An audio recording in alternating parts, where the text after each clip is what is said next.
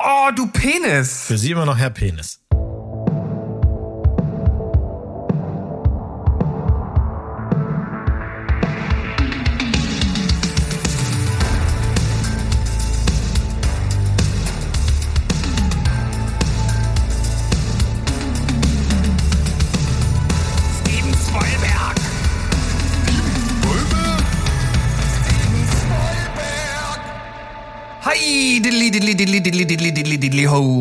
Liebe Welt da draußen. Ich bin's, der Steven. Diddly, diddly, diddly, diddly. Das waren jede Menge Diddlys. Ja, also heute habe ich einen ganzen Sack davon mitgebracht, denn wir haben ja auch ganz schön viele Filme am Start hier bei Steven Spoilberg, äh, liebsten Film- und Serien-Podcast aus Leipzig und Umgebung, also praktisch aus Deutschland eigentlich. Ne? Also wir sagen immer wieder aus Leipzig, aber stimmt ja, Ja. eigentlich gar nicht. Ne? Das Nee. macht vor allem Berg. Du hast das irgendwann mal, hast du gesagt, hier, pass auf, Leipzig ist jetzt weg, weil wir haben Ja. auch noch Bad Bevensen und irgendwas an der Grenze zu Holland, ja, Ja. Ähm, was ich mir nicht merken kann und deswegen sind wir jetzt einfach nur noch Steven Spoilberg. Ja, genau. Ja. Aus G oder D, Germany oder Deutschland. Langt doch. Wir sind Ja. Steven Spielberg. Und wir können ja überall sein. Wir könnten ja auch auf einer Insel hocken. Vielleicht tun wir das, das, kann, das weiß ja keiner, ne? Also Ne, eben. Also, wer lebt in der Ananas, die von da Meer? Hm. Steven Spoilberg. Steven Spielberg. Sag mal, ähm, wenn die beiden Heinis alleine eine Sendung aufnehmen, hörst Ja. du die dann, weil du sie, weil du sie schneiden musst, oder hörst du die, weil du dich freust, dass du deinem eigenen Podcast zuhören kannst? So wie der Berg das ja immer sagt. Er freut sich ja schon auf die Folge hier, da kann er zuhören und muss nichts dafür leisten. Also ich muss ja sagen, ich bin ja froh, wenn ich euch Nappel mal nicht hören muss. Von daher äh, lasse lass ich das ja direkt sein. Nee, äh, beim Schneiden höre ich in die Parts rein, die mich äh, interessieren, die mich tangieren, wo, wo, ich, wo ich sage, das ist jetzt auch was, was ich halt wissen möchte. Ich meine, ganz klassisches Beispiel für diese Folge.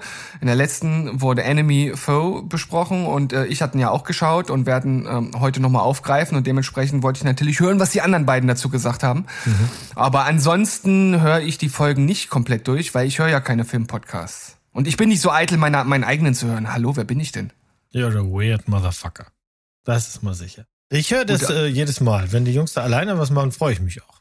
Ich ma manchmal kriege ich das ja in der Dropbox vorher, aber oftmals warte ich auch wirklich auf den Or Original Release, weil äh, Klicks heutzutage ja alles sind. Klicks Ja, ist ja das das, neue. Geld. Also deswegen. Ja, und, und es macht bei uns dann schon einen Unterschied, ob wir zwei oder drei Klicks haben, ne? Also das und da ist es dann schon wichtig, dass du auch mal reinhörst und halt noch äh, Sandros Mutter, von der wir ja wissen, dass sie ein großer Fan hier des Podcasts ist und dann sind die Klicks schon voll. ja, da würde mich aber auch Woche. interessieren, äh, ist sie Fan seit Sandro da ist oder hört sie auch so eine Show wie die jetzt, wo der nicht mehr in der Nähe ist? Weil dann müssen wir ihn hinterher schnell noch reinschneiden mit irgendwas. Wollen wir jetzt wirklich rausbekommen, dass sie unseren Podcast nur hört, weil ihr Sohn dabei ist? Nein, oder? Nee, nicht. das wollen wir nicht. Ja, Das wollen wir nicht. das wollen wir nicht.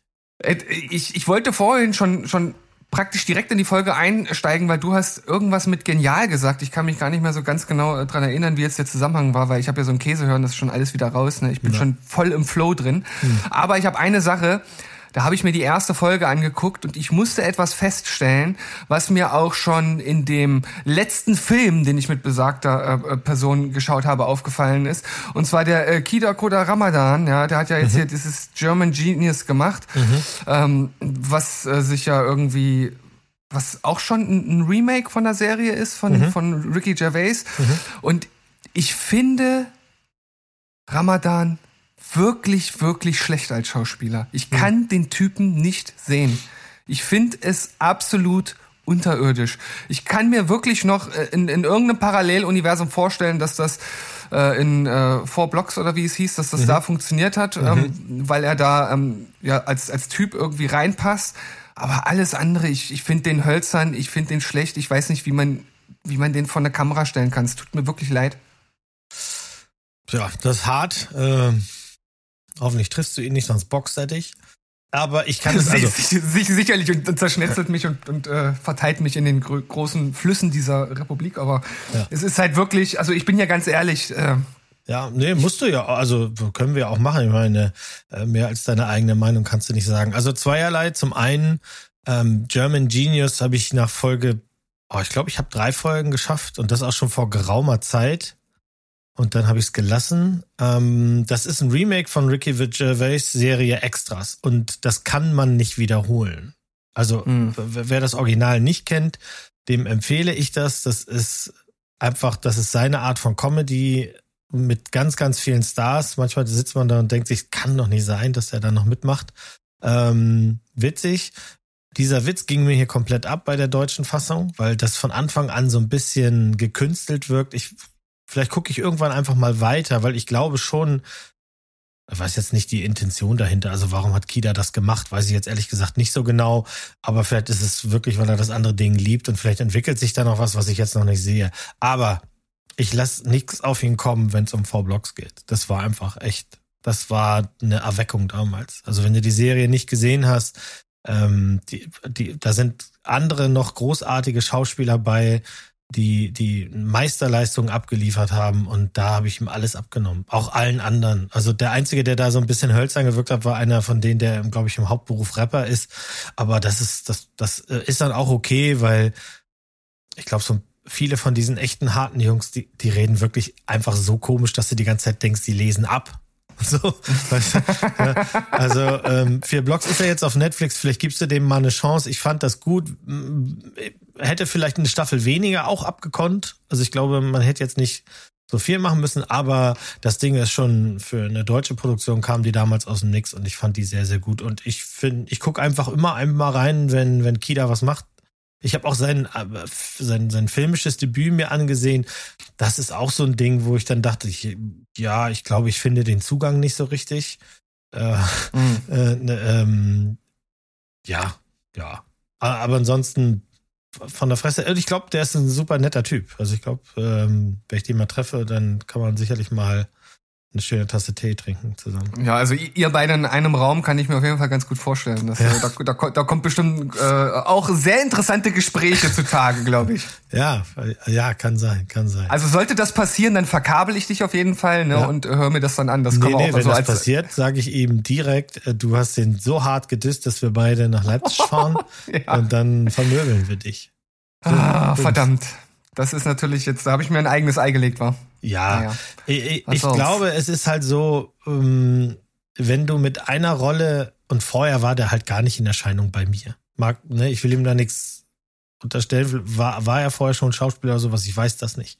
Aber wenn du dann mit so einer Rolle rauskommst und die abgefeiert wurde und das wurde sie auch international, Ne? Und auch seine schauspielerische Leistung wurde international wirklich hoch gelobt. Und die ist, das ist, die ist nicht von, von schlechten Eltern. Ähm, dann guckt man natürlich sehr streng auf alles, was dann kommt. Und dann ist so ein Film wie ähm, Man from Beirut, der sich was ein bisschen was traut, so erzählerisch, ähm, vielleicht tatsächlich was, wo die Leute einfach überfordert sind.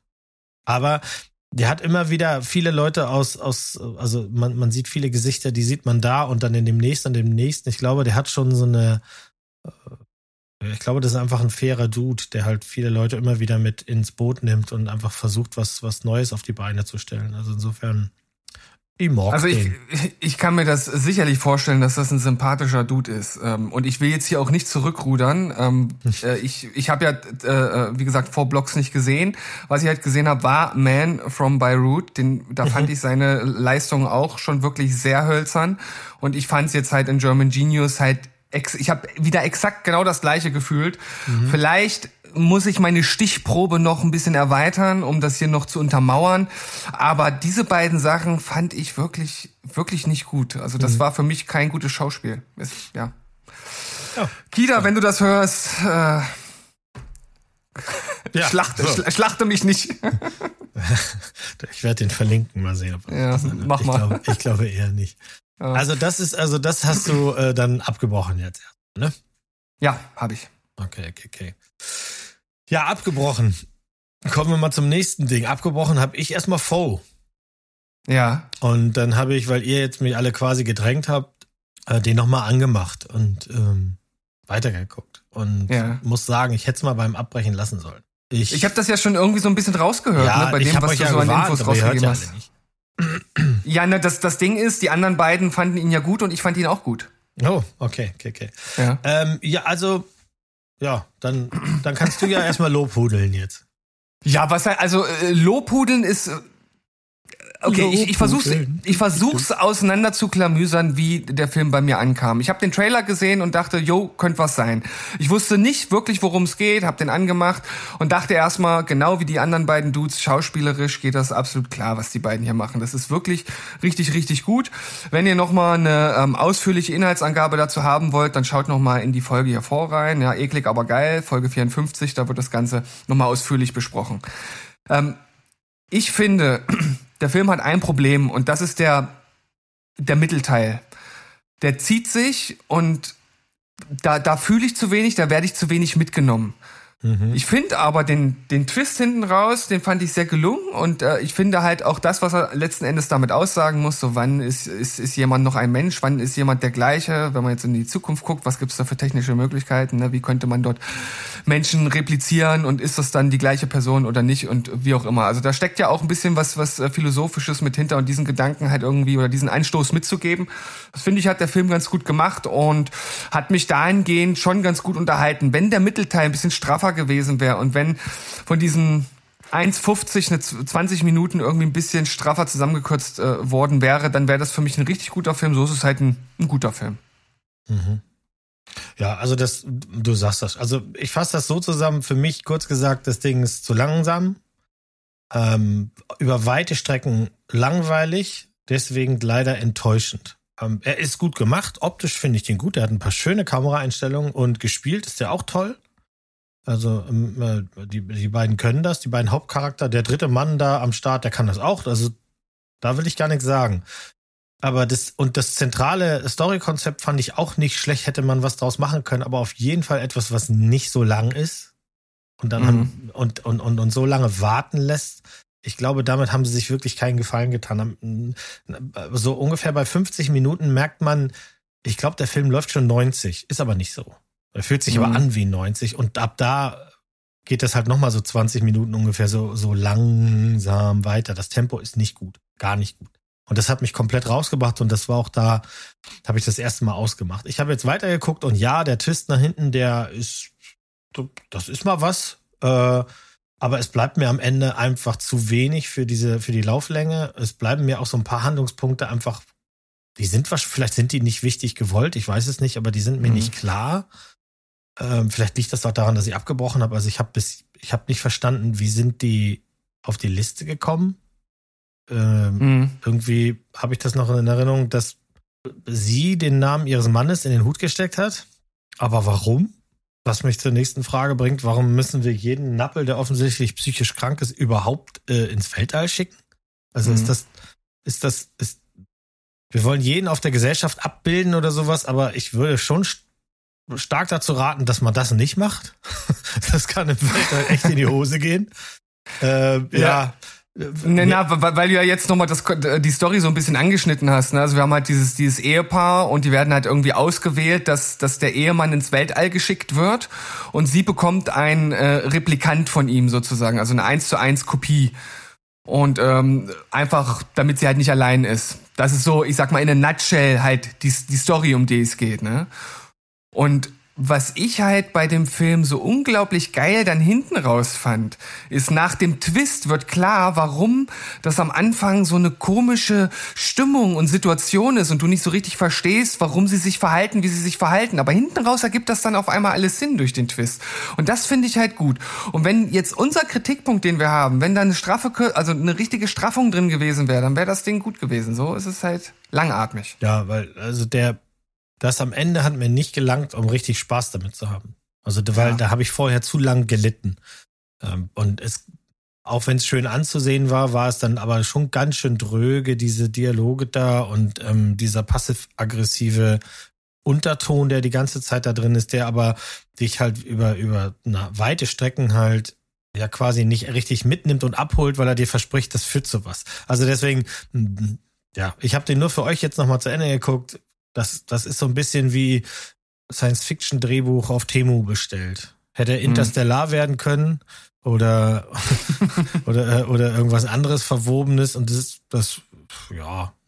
Ich mag die beiden gerne. Also Paul Mescal, äh, ich mag das, macht, mochte schon gerne, was er da gemacht hat. Und ähm, ähm, äh, wie heißt sie nochmal? Äh, äh, Auch super. Das, den nehme ich das schon ab. Ich nehme halt nur die, die Grundprämisse, warum irgendwer bei klarem Verstand ihn ins Weltall schicken will, ist mir ein absolutes Rätsel und macht dann an der Stelle für mich da viel kaputt. Hm. Also. Jetzt, jetzt, haben wir ja doch ganz gut, schön lange noch mal drüber mies. gesprochen, wa? Ja. Ja, ja. So, so ist das, so passiert das manchmal. Ja. Nun gut, Mo. Hm. Wie machen wir weiter? Willst du erstmal einsteigen? Ja, du hast ja so deutlich, also das müsst ihr euch mal reinziehen. Steven hat ja. deutlich mehr mitgebracht als ich. Ich halte mich immer ganz vornehm zurück. Ich bin hier der englische Gentleman. Das kommt vom ja. ganzen Downton Abbey gucken. Ähm, und er hat hier die ganze, unsere Notion-Liste voll gekackt mit Zeugs. Also, nimm mal den nächsten von dir. Okay, ich habe äh, reingeschrieben, mein Arbeitsalltag verfilmt mhm. und ich habe jetzt äh, angefangen, äh, Abbott Elementary zu schauen auf Oha. Disney Plus. Mhm. Hast du da schon mal reingeschaut? Äh, ich habe reingeschaut und abgebrochen, ja. Das ist keine Serie für mich. Das, äh, die sind immer alle kurz vorm Singen und das kann ich äh, okay, das äh, musst du vielleicht gleich nochmal näher erläutern, weil das verstehe ich nicht. Mhm. Ähm, aber ähm, worum geht's? Es geht um eine Grundschule in Amerika in einem prekären Viertel, hoher Anteil an dunkelhäutigen Kindern und dementsprechend auch die Lehrerschaft. Da sind so ein, zwei äh, Weiße dazwischen. Wir haben viele unterschiedliche Typen von Personen. Wir haben die idealistische äh, äh Klassenlehrerin, die versucht, da was zu reißen. Wir haben eine Schulleiterin, die äh, irgendwie einen Zacken aus der Krone gebrochen äh, hat und irgendwie andauernd nur TikTok-Videos und irgendeinen anderen Scheiß macht. Wir haben eine alteingesessene Lehrerin, die es halt äh, äh schon so macht, wie es immer gemacht wurde. Ein Aushilfslehrer, der dazukommt und der eigentlich keinen Bock auf den ganzen Scheiß hat. Also viele unterschiedliche Charaktere, wie man das so aus Comedy-Serien kennt. Und ich muss sagen, es ist jetzt keine Serie, bei der ich irgendwie lauthals lachend da sitze und mir irgendwie die ganze Zeit auf die Schenkel klopfe. Aber weil ich ja den Arbeitsalltag eines Grundschullehrers nun äh, zu Genüge kenne, äh, weiß ich, dass dort halt einfach unglaublich viel Wahres drinsteckt und ich halt schon viel wiedererkennen konnte, obwohl es in Amerika spielt. Klar, so manche ich sag mal, organisatorische oder institutionsmäßige Sachen sind dort halt anders, wie dort äh, kommuniziert wird oder was dort für Instanzen zwischengeschaltet sind. Aber so im Großen und Ganzen, dass es immer wieder Materialmangel geht, dass um jeden Dollar, um jeden Euro gekämpft werden muss dass äh, Kinder äh, ihre Probleme von zu Hause mit in die Schule bringen und so weiter und so fort. Äh, auch die eine Folge, da geht's dann um Einführung äh, von digitalen Lehrmitteln und dass die alten Lehrer damit nicht klarkommen. Ja, also absolut auf den Punkt getroffen. So ist es halt auch im echten Leben. Und ich finde es halt einfach eine sehr charmante Serie. Also das ist so eine, bei der ich sage, die, die kann ich gut nebenbei schauen, die unterhält mich. Und ähm, wie heißt sie? Quinta Brunson mhm. oder mhm. hat ja jetzt auch einen Emmy gewonnen für ihre Rolle. Also ja, das ist ja nicht die erste Auszeichnung. Die haben schon, die haben mit dieser Show auf jeden Fall abgeräumt. Die haben ständig irgendwelche Preise gewonnen. Quinta äh, Bronson, aber auch ähm, Cheryl Lee Ralph hat Preise gekriegt für ihre Rolle. Ja, ich habe einfach, weiß ich nicht, vielleicht, ich gebe dem vielleicht nochmal irgendwann weiter eine Chance. Die waren schon alle ganz charmant, ähm, aber das war nicht mein Thema. Du weißt ja, Kinder. kleine Menschen sind mir irgendwie nicht so nah. Und ich habe halt mal, aber bei einigen Folgen hatte ich wirklich das Gefühl so, wir sind kurz davor, dass die alle in Singen geraten und wir sind plötzlich in Glee und dann hätte ich auch brechen müssen. Das ist, ist das liegt hauptsächlich tatsächlich an Quinta Bronson. Die ist ja nicht ja. nur äh, die Hauptdarstellerin, sondern sie hat das Ganze auch entwickelt. Also Kudos, well done, hast du gut gemacht. Aber ähm, ihr Charakter ist die ganze Zeit so quirky, dass ich, weiß ich nicht, ich mag die nicht besonders.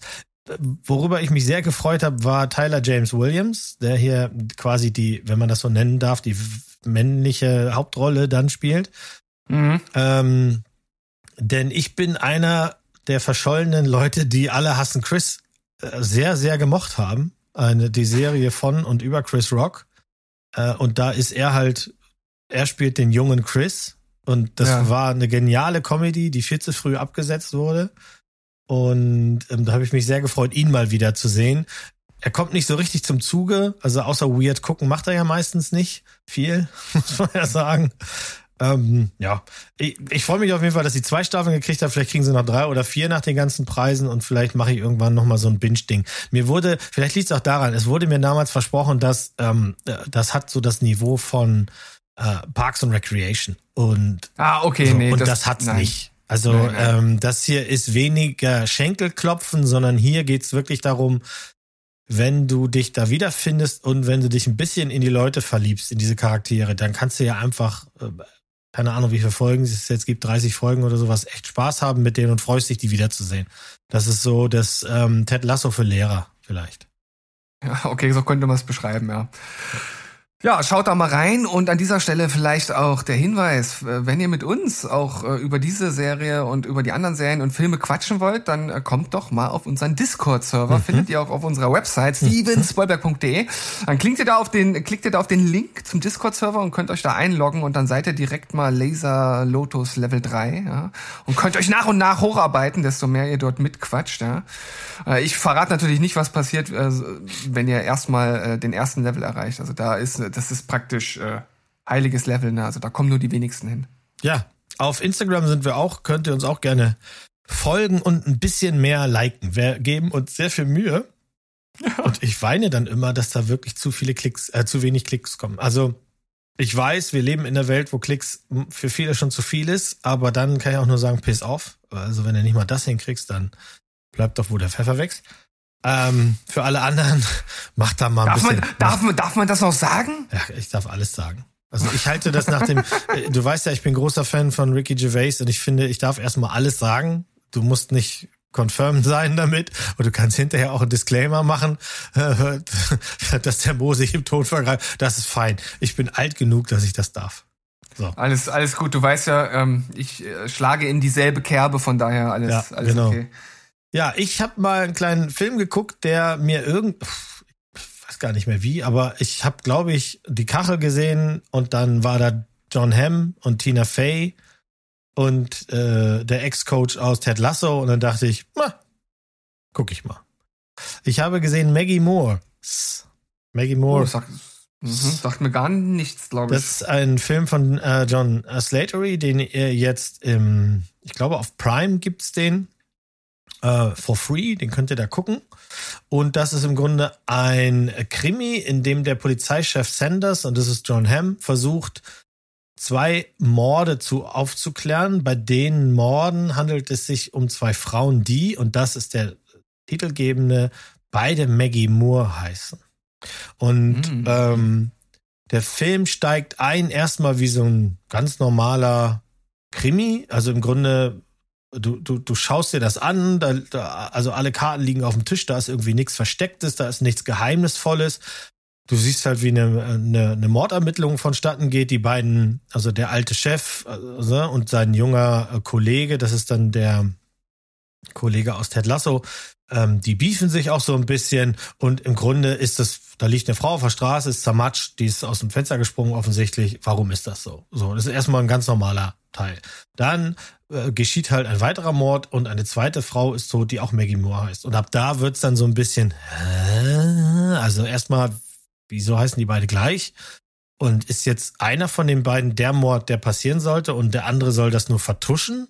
Oder gibt's irgendeinen bescheuerten Serienkiller, der einfach Maggie Moores umbringen will? Man weiß es nicht, bis es dann im dritten Akt tatsächlich zu einem so äh, What the fuck Moment kommt, der dir dann mm. noch mal so ein bisschen zeigt, das hast du am Anfang gesehen und daher kommt das und dann macht es so ein bisschen ah ah und dann äh, wird das doch tatsächlich noch ein recht äh, spannender Film, der der auch ein, ein, gutes Finale hat, wo du dann schon so auf dem Sofa sitzt und sagst ja ja ja finde ich gut finde ich gut ähm, und am Ende ist das komplett richtig gutes Popcorn-Kino. Würde ich Zahlen vergeben, wäre das eine solide 7. Den kann man einfach gucken, den kannst du einfach anmachen. Das ist auch vielleicht so ein Freitagabend Hirnausfilm für unseren Freund äh, Burke ähm, das kann gut sein. Die Action ist jetzt nicht massig vorhanden, aber die Dialoge sind gut geschrieben und witzig geschrieben. Ich mag John Hamm, ich liebe Tina Fey. Äh, äh, und hier spielt sie halt so ein so quasi so ein Hausmütterchen, das ein bisschen manisch ist und das Haus nicht verlassen kann, aber trotzdem an diesen Untersuchungen teilnehmen will. Ähm, das ist alles irgendwie ganz witzig das ist auch gut gedreht, das ist so oldschool gedreht, wie ältere Filme. Also du hast jetzt nicht so Cut, Cut, Cut, Cut, Cut und wilde Musik und dass du dann nicht hinterherkommst, sondern eher so wirklich, ne, das ist der Film für ich bring dich langsam in den Freitagabend. Also, äh, kleiner Independent-Film scheint das zu sein, trotz dieser Namen, äh, kriegt ihr for free, kann ich wirklich also ohne Meckern empfehlen. Du hast aber vorhin gesagt, das ist ein äh, Prime-Film, ne? Das ist ein Sky-Film. Na, dann ist es ein Sky-Film. Einer von beiden. Genau. Ich weiß das doch auch mal nicht. Also, also Waff. Auf ja, Waff gibt's den. Wauf, Wauf. Also ihr findet den auf jeden Fall auf dem Stream. Heutzutage ist das ja auch so. Ich vergesse meistens, wo ich die gesehen habe. Ich bin da ganz ehrlich. Ich schreibe mir zwar ja. die Filme auf, die ich gucke, aber ich schreibe mir nicht daneben, wo ich sie gesehen habe. Ähm, deswegen bin ich da nicht so gut drin. Ne? Verzeiht's mir. Also was auf jeden Fall vermute ich, so sicher ist wie das Amen in der Kirche. Bei der Rezi, die du jetzt abgegeben hast, wird der bei Berg sicherlich geschaut. Also, das, es würde mich wundern, wenn er den jetzt nicht schaut. Ja, ich glaube auch, da wird er erstmal mit zufrieden sein. Da gibt es nicht viel zu meckern. Da gibt es keine ja. großen Erwartungshaltungen, kannst am Ende auch nicht groß meckern. Bei meinem nächsten Titel habe ich eine Verklausulierung. Ja. Äh, das ist jetzt ein bisschen blöd, dass wir beide das besprechen, ja. weil ich glaube, du kannst, du kannst damit halt überhaupt nichts anfangen. Ne? Nee, ich also die hättest du dir schenken können, weil ich, für, für mich klingt diese Verklausulierung wie in der Serientitel einer schlechten Anime-Serie. Könnte ein Songtitel von Seal and Ardor sein. Äh, kennst du die Band Seal and Ardor? Also, natürlich nicht. Natürlich nicht, wir sind, ja. Wir sind planetenweit entfernt. Die Jungs haben ja letztens auch über Musik geredet. Und da freut es mich, dass die beiden auch dann so ticken. Ja, die Band und ah, haha. Und dann haben sie beide auch gleich irgendwie so eine Geschichte dazu oder mögen das und so. Und, und, und, und, und wenn du dabei wärst, wäre das auch noch so. Und dann komme ich immer dazwischen und denke mir immer, ja, aber könnt ihr nicht mal was hören, was ich mag? Äh, aber das hört irgendwie auch in unserem Discord-Bubble, hört das, hört ja keiner, also was, was ich mag. Das ist traurig. Das ist ja, aber, aber vielleicht liegt das auch daran, dass sich äh, praktisch die Musiklover, die auf deiner Seite sind, nicht raustrauen, weil du noch ja. nie was dazu geschrieben hast. Ja, ich hatte ja lange damit geliebäugelt, noch einen Musikpodcast anzufangen. Ah, aber das scheitert ja. auch so ein bisschen daran, dass wenn ich in meiner unmittelbaren Bubble kaum jemanden habe, mit dem ich darüber reden kann, dann oh, ist es natürlich erst recht schwer, da noch einen Podcast aufzuziehen. Dein Leben ist schon hart, Mo. Muss ja, man, ja, man wirklich so festhalten. Also kein, kein Ponylecken, das kann ich dir sagen. Ja, aber nochmal zu Seal and Ardor. Ähm, hm. also erstmal definitiv eine der besten Livebands, die ich äh, überhaupt gesehen habe. Ähm, äh, gruppiert sich um einen äh, Frontmann, der aus der Schweiz kommt und die verbinden äh, Black Metal mit Black Chant. Also praktisch, ja, so Sklavenmusik. Also klingt abgefahren, ist abgefahren und die haben halt so Titel wie äh, Death to the Holy, Devil is Fine, Church Burns, Götterdämmerung heißt auch ein Song, der absolutes äh, Brett ist. Mhm. Und äh, was ich jetzt geschaut habe, ist Half-Blood, The Devil, im, äh, The Devil Himself, ne, The Bastard Son and The Devil Himself. Sagt dir das was? Der Titel sagt mir was, ja. Aber wie soll es auch anders sein? Es ist die Verfilmung einer Jugendbuchtrilogie.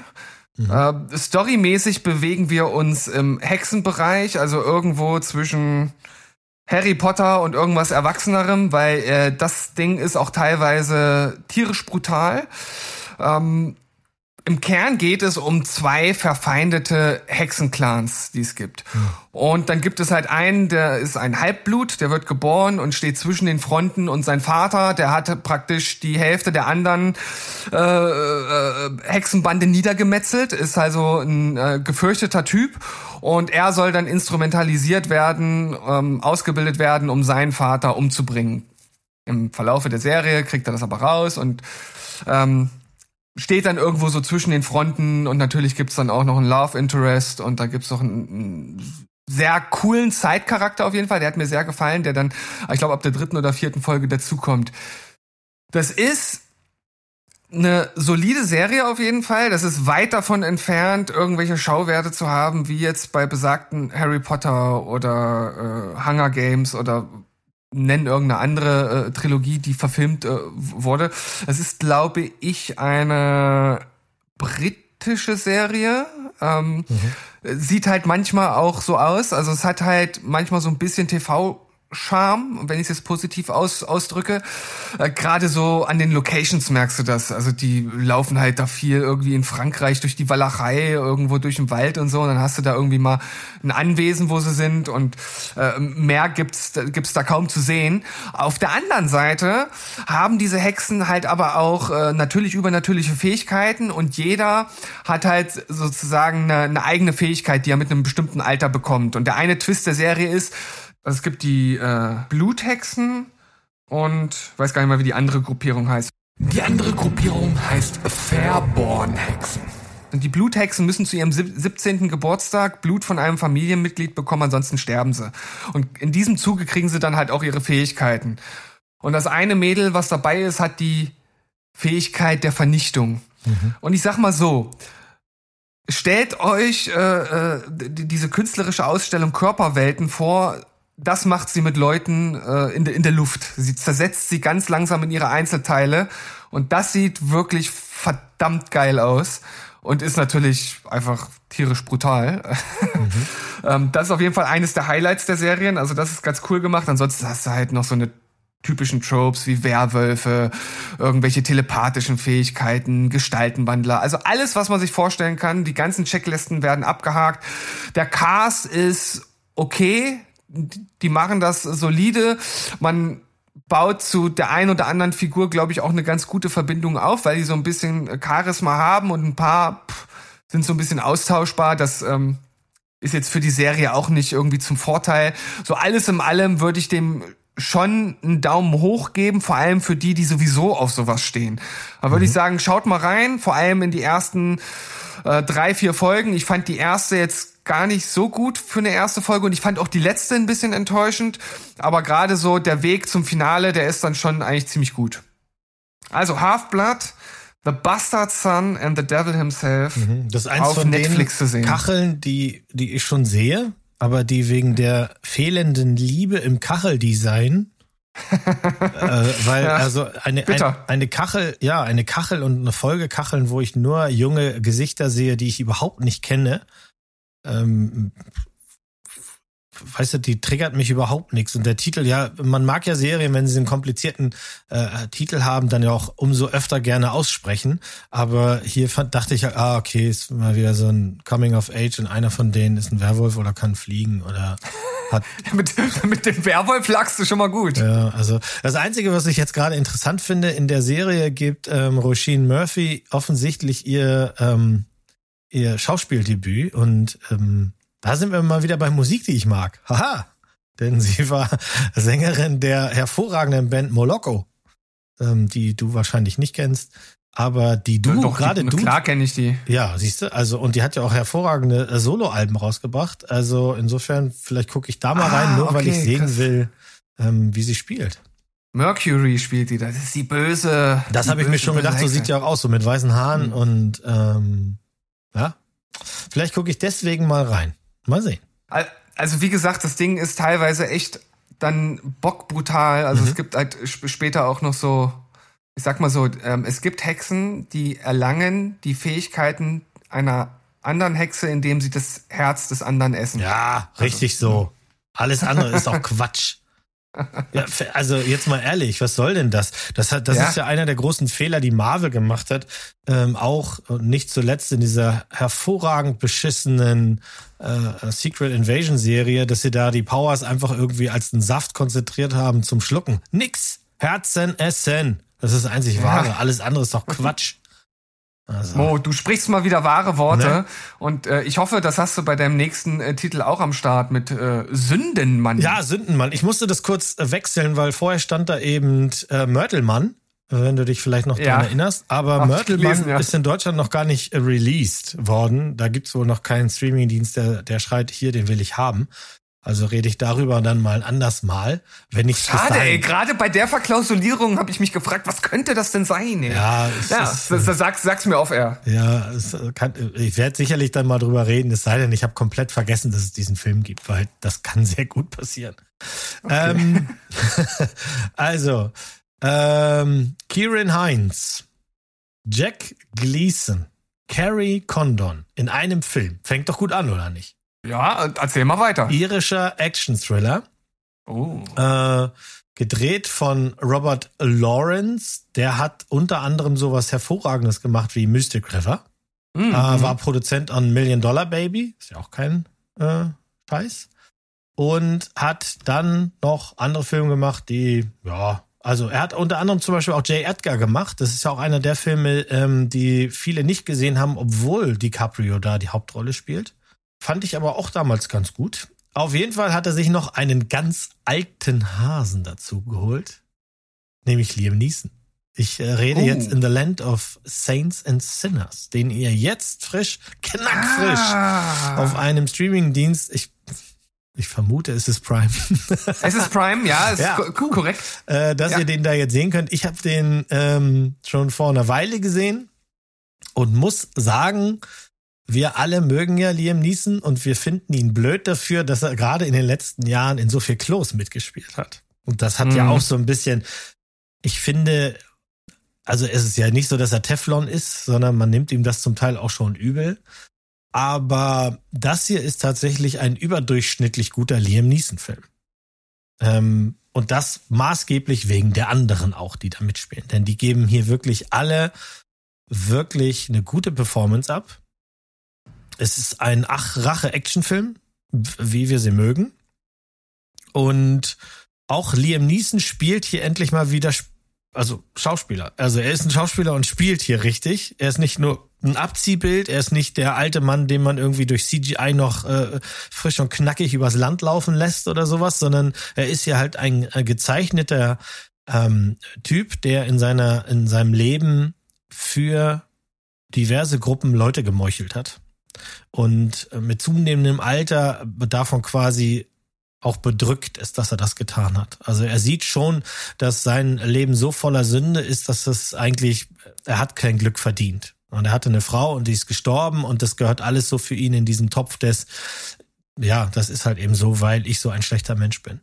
Die Geschichte spielt in den 70er Jahren, kleine irische Küstenstadt. Liam Neeson ist ein ehemaliger Kriegsheld schon, aber nach dem Krieg wurde er zum Auftragskiller. Das ist ja eine ähnliche Geschichte, wie sie auch bei Barry jetzt nochmal benutzt wurde.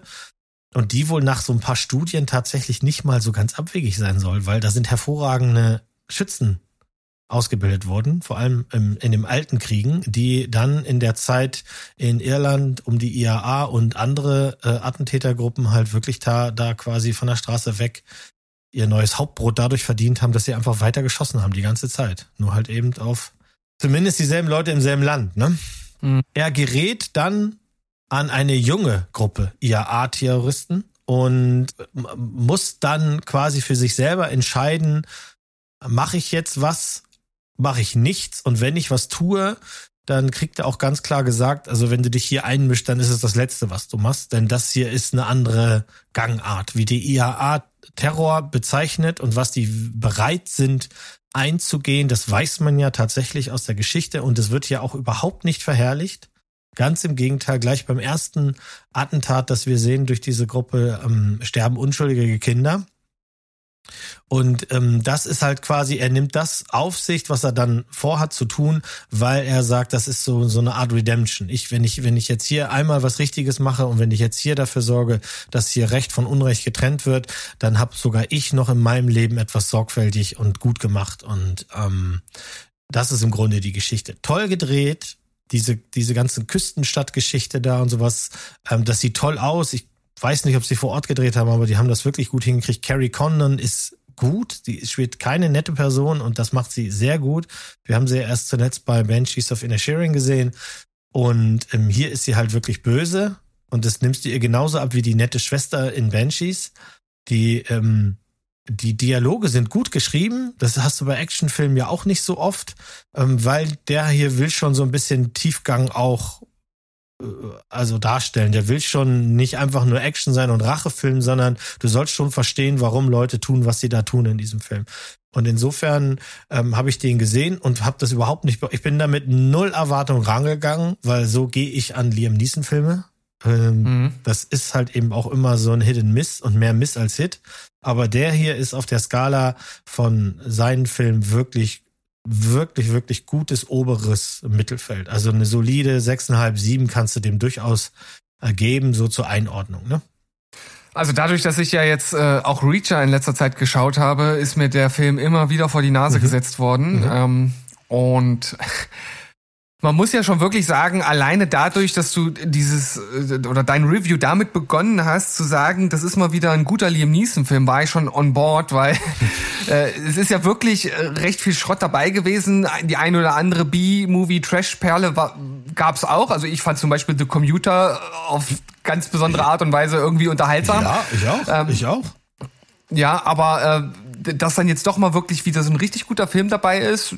Also und, und vor allem halt auch diese diese Irland-Thematik, das finde ich eigentlich immer ganz spannend. Mhm. Kenne ich mich nämlich nicht so sonderlich gut aus. Ich, ah, wie hieß denn der mit Jackie Chan und Pierce Brosnan? Ähm, der, oh, der da ging es ja auch irgendwie um um irische äh, Killer und so weiter. Und das, das fand ich irgendwie auch dann total spannend. Und äh, hier spricht mich das dann jetzt auch im, im Gesamtpaket, so wie du es präsentiert hast, auf jeden Fall sehr an. Okay, also der Jackie Chan-Film heißt The Foreigner und den habe ich ah, nicht ja, ja, gesehen, genau. weil äh, diese Kombi mich nicht reißt. Also Jackie Chan reißt mich lange schon nicht mehr. Ähm, ich glaube, Drunken Master war das letzte, wo er mich richtig gerissen hat. Und das ist schon echt so lange her, dass ich mich kaum dran erinnern kann. Äh, pf, ja, muss ich mir mal. Aber das ist, aber das ist ein Film, in dem er Schauspielern darf. Okay, okay, ja. Und das auch sehr gut macht. Vielleicht gebe ich dir mal eine Chance. Aber es ist tatsächlich so, wir, wir reden ja oft über Nicolas Cage und seine Hits und Miss. Und der Liam Neeson hat eine ähnliche Vita, würde ich sagen. Also da kannst du wahrscheinlich auch ein solides 50-50 machen, mindestens. Ja. Der Unterschied zwischen den beiden ist, dass wenn er gut spielt, ist er halt nicht drüber. Und wir lieben ja an Nick dieses durchgeknallte und hart hart durchgeballerte, wenn er richtig vom Leder zieht und wenn er dann halt an einen schrägen Filmemacher gerät und es, ist Blut überströmt und glotzt dich an oder sowas oder jetzt in seinem äh, nächsten Film, den wir demnächst besprechen werden, das Dream-Szenario und kriegt halt dann wirklich was zu spielen und darf sich da austoben, dann ist das halt einfach, das ist ein, das ist halt ein, ein Augenschmaus. Und bei Liam Neeson ist halt eher so, der ist nicht so drüber, sondern du merkst halt einfach nur, der hat Schwierigkeiten, den Film alleine zu tragen. Und wenn die Story dann spannend ist, dann geht das. Und wenn die Story mhm. aber auch nur so nah, ist, dann äh, siehst du sofort, dass er halt in vielen Rollen wirklich nicht gut rüberkommt. Also ich fand The Commuter auch fand ich gut. Ähm, das ist ein das ist ein solides Ding. Ich fand auch das äh, Remake ähm, hier äh, Cold Pursuit äh, fand fand ich sehr gut. Ich weiß gar nicht, wie der in Deutsch hieß. Entschuldigung, ich glaube irgendwas mit Schnee. Das ist ja ein Remake von einem dänischen Film. Fand ich auch ganz spannend. Solche Sachen mag ich halt ganz gerne. Ich mochte auch die Ice Road. Weird, weirdly enough mochte ich die Ice Road so gerne, dass wir ihn zweimal geguckt haben. Obwohl die wirklich diese Fahrten über die Ice Road ist natürlich, das ist natürlich alles CGI, das siehst du auch, aber trotzdem baut er irgendwie eine Spannung auf, die so, die einfach funktioniert. Das kann er ja. Aber was halt eben nicht so, ne, Memory war echt ganz schlimm. Marlow war noch viel schlimmer. Das ist also so ein Stück Toilettenpapier, das ist nicht zu fassen. Über Retribution haben wir erst vor kurzem äh, geredet, könnt ihr nachhören. Also insofern, ich guck einfach immer mal rein. Ich kann nicht anders. Na, na, wie du sagst, das ist halt wie so ein wie, wie so ein Rubbellos oder wie so ein Los auf dem Jahrmarkt, ne? Ja. Also manchmal ziehst du halt äh, einen Hauptgewinn und äh, anderen Mal hast du dann halt die Niete. Und äh, hier ist mal wieder äh, zumindest was, was in die Richtung Hauptgewinn geht. Und von daher, wie gesagt, ich bin da an on board. Und wenn sich jetzt mal bei uns ein bisschen Luft ergibt, weil wir gerade ein paar Serien auch noch am Laufen haben, dann äh, wird, das, wird er sicherlich auch mal laufen, sofern ich meine Sofa-Begleitung dazu überzeugen kann. Mhm. Oder ich mache den einfach an, wie ich es oft mache. Yes, do that.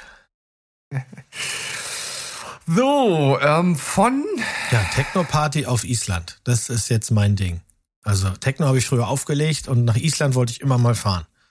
Ja, das, das Fiese ist jetzt, dass ich, äh, oder dass viele bei Techno ja die Musikrichtung im Kopf haben. Ich meine damit aber nicht die Musikrichtung, sondern ich meine damit eigentlich Techies, also Leute, die auf Technik stehen. Und mhm. äh, wie das, ich glaube, in den letzten Wochen sehr, sehr deutlich geworden ist, und ich habe es über die Jahre auch immer mal wieder erwähnt, ich bin ja ein großer Whodunit-Fan. Mhm. Und da gibt es eine neue Serie auf Disney Plus, A Murder at the End of the World. Mhm. Mhm. Hast du davon schon gehört? Gesehen? Ja, habe ich und ich habe gewartet, dass sie, dass sie fertig ist und die ist jetzt auf der Liste. Aber wir haben noch ja. nicht angefangen. Also, die Serie startet echt richtig gut. Wir sehen äh, die Hauptdarstellerin oder die, ha die Hauptprotagonistin Darby Hart, äh, halt so eine, so eine junge Hackerin, sag mal, wie man sie sich klischeehaft vorstellt kommt mit dem äh, Hoodie angezogen in den Buchladen und du denkst, was macht sie denn jetzt da? Und dann geht sie nach vorne, holt ihr Buch raus und macht eine Lesung. Und in dieser Lesung liest sie das letzte Kapitel ihres Buchs und dort beschreibt sie, wie sie zusammen mit ihrem Freund Bill, äh, wie sie den kennengelernt hat und ähm, was sie mit dem erlebt hat. Denn die beiden sind Hobbydetektive, die übers Internet Cold Cases rausholen und versuchen, die zu lösen.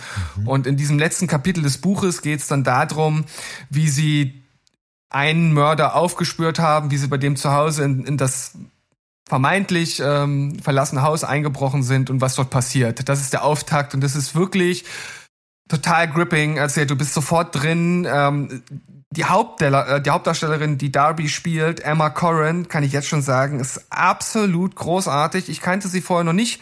Du wirst sie kennen von The Crown. Sie hat nämlich die junge Diana gespielt. Mhm. Ähm, und der von Bill gespielte, äh, oder der von äh, Harris Dixon gespielte Bill ist absolut genauso großartig. Der hat jetzt bei dem Iron Claw auch einer der, der Brüder gespielt in dieser Wrestling, mhm. äh, äh in diesem Wrestling-Film. Also die beiden schon als, als Hauptprotagonisten mit dieser Serie sind absolut großartig. Und dann geht's halt weiter, dass in ihrer Tech-Welt eine besondere Hackerin eine Rolle spielt, die sie halt so zum, sozusagen durch die Jugend begleitet hat als Idol. Ähm, die wird von Britt Marling gespielt, die kannte ich aus, äh, aus äh, DOA. Und die ist zu dem jetzigen Zeitpunkt, an dem die Serie spielt, mit Clive Owen verheiratet, der äh, einen großen Tech-Giganten spielt, Andy Ronson, also ein Milliardär, wie man sich Elon Musk und Co. halt vorstellt. Und der lädt ganz viele Technik-Nerds nach Island ein, weil der dort halt was Bestimmtes erreichen möchte. Und dort angekommen lernt man dann auch gleich den virtuellen Butler kennen, der dann da halt auch eine große äh, Rolle spielt. Also KI auch Riesenthema der Serie. Äh, anderes Ding, was halt aufgemacht wird, ist ähm, Umwelt und Zukunft der Menschheit. Alles auch ein bisschen mit, mit einem Vorschlaghammer, aber ich frage mich auch immer, wie soll man es sonst anders machen, als es direkt anzusprechen. Äh, von daher ist das alles fein, so wie es gemacht wird. Ich finde, und dann natürlich gibt's einen gibt's einen Mord da, ja, ist klar. Ne? Also einer stirbt, äh, A Murder at the End of the World äh, sollte irgendwie klar sein. Und dann fängt sie an zu ermitteln. Äh, natürlich kann die Polizei nicht hin, weil es einen Sturm gibt und so weiter. Also was man halt von solchen ähm, von solchen Drehbüchern kennt. Was dann dort passiert, ist vor allem, finde ich, und das muss man der Serie auch ein bisschen anlasten, sind eigentlich diese Rückblicke. Also immer wenn es um Darby und Bill in der Vergangenheit geht, das finde ich fast spannender als das, was eigentlich dort vor Ort passiert. Und das sollte natürlich bei einer Whodunit-Serie eigentlich nicht der Fall sein. Ähm, das kann man der Serie schon ein bisschen anlasten und vor allem, dass der Twist hinten raus, also sagen wir mal so, ich habe ihn jetzt nicht zehn Meilen vorher gesehen, aber als er dann kam, dachte ich, ja klar, klar, klar, muss so sein. Also was auch sonst bei der Konstellation dieser Serie. Und das ist dann für mich dann, ja, irgendwie schon eine vernünftige Schlussfolgerung gewesen, aber auf der anderen Seite dann auch enttäuschend. Also irgendwie ist das ein Dilemma fast. Also mhm. Also man, ich, ich wüsste jetzt gar nicht genau, wie man es hätte anders lösen sollen, so wie die Serie halt geschrieben war. Ich fand es trotzdem insgesamt wirklich sehr, sehr sehenswert. Das liegt vor allem an den Schauwerten, das liegt an den Schauspielern, die durchweg alle äh, ziemlich äh, gut sind. Ich heb hier nochmal die beiden Hauptdarsteller hervor, die äh, wirklich ein absolut großartiges äh, Bild hier abgeben. Der Twist hat ein bisschen enttäuscht, aber nichtsdestotrotz kriegt A Murder at the End of the World von mir einen dicken Daumen nach oben. Mhm, mh.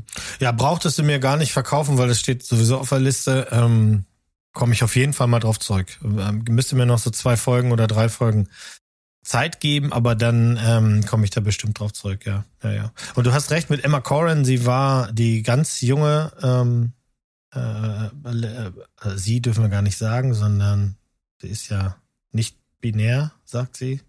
Was sagen Ach so, das wusste ich nicht. Ja, also ähm, S war Diana äh, in der ja. vierten Staffel The Crown. Das ist das ist der Start, der wo es wo es dann schlechter wurde. Aber sie hat diese junge Diana äh, wirklich, da, da verliebst du dich direkt rein, sag ich dir. Also das ist der mhm. Hammer, wie sie das gespielt hat. Ähm, fand ich sehr sehr gut. Und wir werden sie ja noch sehen. Sie spielt mit bei Deadpool 3 und Nosferatu, die ja vielleicht noch dieses Jahr kommen. Man weiß es nicht. Also dementsprechend absolut folgerichtig, dass sie hier auch abliefert, wenn du das schon sozusagen aus The Crown bestätigen kannst. Also ja, ganz großes Highlight der Serie. Ja, ich werde gucken und dann reden wir drüber. Jo. Fahrstuhl, das ist auch so ein Ding, das guckst du dir bestimmt an. Das, oh. Ja, der Fahrstuhl, äh, sag mal ein anderes Wort für Fahrstuhl. Äh, ähm, äh, Paternoster. Alter, ja, sag mal ein anderes Wort, das nicht von, aus, von 1824 ist. ähm, Lift. Richtig. Ah, der, ähm, äh, ähm, was ist das? Äh, Ich, ich verwechsel immer. Kevin Hart oder der andere Typ, der Nee, genauso es aussieht? ist Kevin Hart. Es Das ist Kevin Hart, Ja, es, weiß gar nicht, ob es noch einen anderen Typen gibt, aber Kevin Hart ist das. Ähm, ja, also wa- der eine oder andere mag sich ja wundern, warum guckt ihr immer sowas. Ähm, das liegt wirklich auch daran, wir haben alle dasselbe Dilemma. Manchmal will man einfach einen Film anmachen und, und will nicht lange drüber nachdenken. Ähm, hat dann vielleicht auch Gäste und sich dann zu einigen ist dann schwierig. Und dann kann man natürlich versuchen, den irgendwie äh, äh, Seven Psychopaths äh, unterzujubeln oder Lawrence von Arabien, äh, also von Arabien. Aber Lift ist einfacher. das ist einfach so. äh, außerdem bin ich ein großer Freund eigentlich von den sogenannten Heist-Movies. Also wenn es darum geht, dass was geklaut wird, bin ich eigentlich immer am Start. Ich bin auch ein großer Fan der Oceans 11-Reihe und ich mag das halt. Ich mag auch alte Filme, die sich damit auseinandersetzen und ja, ich habe ein sehr gespaltenes Verhältnis zu Kevin Hart. Ich, ich weiß nicht, Mhm. warum der da ist, wo er ist. Äh, ähm, diese witzigen Filme, in denen er maßgeblich mitspielt, sind jetzt alles nicht so meine Sachen, aber ja, wir haben uns den einfach angeguckt. Ähm, das ist auch so ein Popcorn-Freitagabend-Ding. Und wenn man einen anständigen Fernseher zu Hause hat und guckt gerne so Räuberfilme, kann man das einfach machen.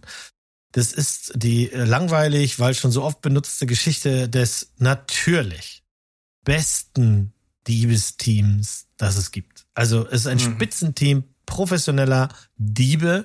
Jeder hat natürlich seine einzigartige Fähigkeit und nur zusammen sind sie natürlich dann äh, äh, in der Lage, das Unmögliche möglich zu machen. So, Chef vom Janssen ist halt Kevin Hart und das nimmst du ihm zu keiner Sekunde ab. Also wirklich, weiß ich nicht genau, wer auf die, wenn der quasi der Comic Relief gewesen wäre, so der der Typ, der der Nerd oder irgendwie sowas, dann hätte ich, da hätte ich es wahrscheinlich, das hätte ich eher geglaubt. Aber er ist halt der, der sie alle zusammenbringt, der die Ideen hat, der immer sagt, doch, das geht, doch, das geht, weil er so ein brillanter Kopf ist. Ja, weird. Äh, die Charaktere sind allesamt komplett wie ein Sticker. Also die sind da hingeklebt und dann sind die so. Die haben keine Kanten und die haben keine Ecken. Du weißt von vornherein, wo sie hinkommen äh, wie sie, wie sie, wie sie agieren werden, wer loyal ist und bei wem es dann mal vielleicht das eine oder andere, äh, die eine oder andere Frage gibt. Natürlich hat unser Superdieb mal was mit einer Frau gehabt, die, halte ich fest, äh, Ex-FBI-Agentin ist. Oh, Nein! Das ist natürlich puh. Ja, und sie ist, Verdammt! leider ist das FBI, die von diesem Team wissen. Also äh, das ist nicht nur so, dass sie einfach von denen wissen, sondern gleich in den ersten Sekunden sehen wir, dass sie die gerade gerade dabei sind und wollen die alle wegfangen, äh, was ihnen dann nicht gelingt, sondern dann ist es sogar so, dass das FBI darauf angewiesen ist, dass die sich überreden lassen, für die zu arbeiten.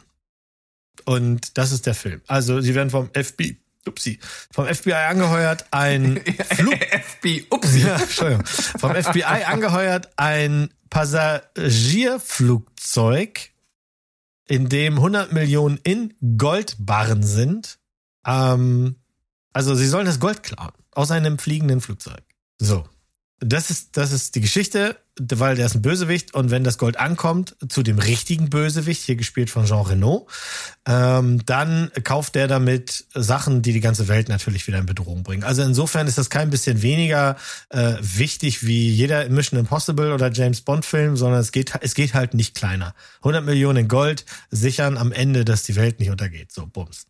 Wir sehen hier Kevin Hart nebenbei, Sam Worthington, äh, ist, ist, hat sich die blaue Farbe aus dem Gesicht geschmiert und spielt hier einen absolut oberflächlichen FBI, Nupsi. Äh, Vincent D'Onofrio hat wirklich, glaube ich, Spaß bei seiner Rolle gehabt, weil der spielt einen Typen, der so vor, äh, vorgestellt wird wie sowas wie, äh, das ist der Typ, der kann sich verkleiden wie kein Zweiter.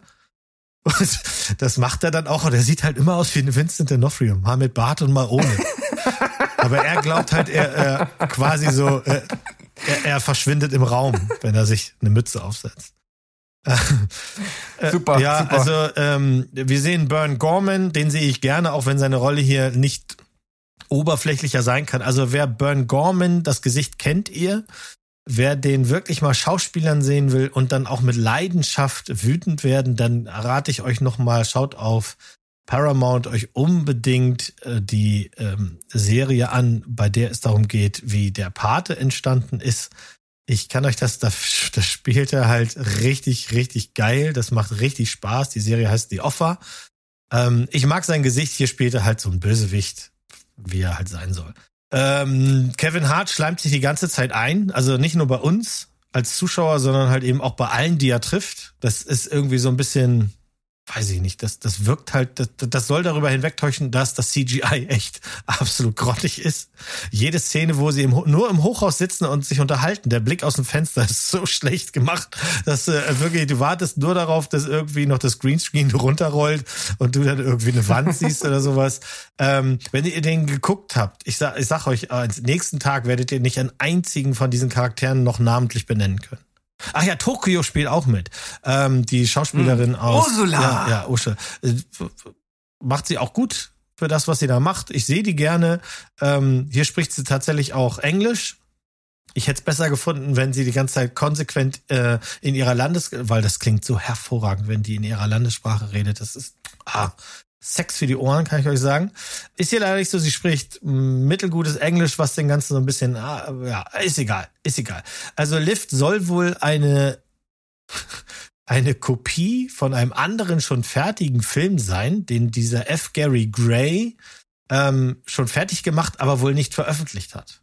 Ich habe das jetzt nicht okay. weiter verfolgt. Äh, es gibt hier neben diesem Flugzeugding gibt's noch eine Bootsverfolgung. Da habe ich mich schwer an die Bootsverfolgung bei James Bond erinnert. Lange nicht so gut gedreht, diese hier, aber die hat schon echt harte Ähnlichkeiten.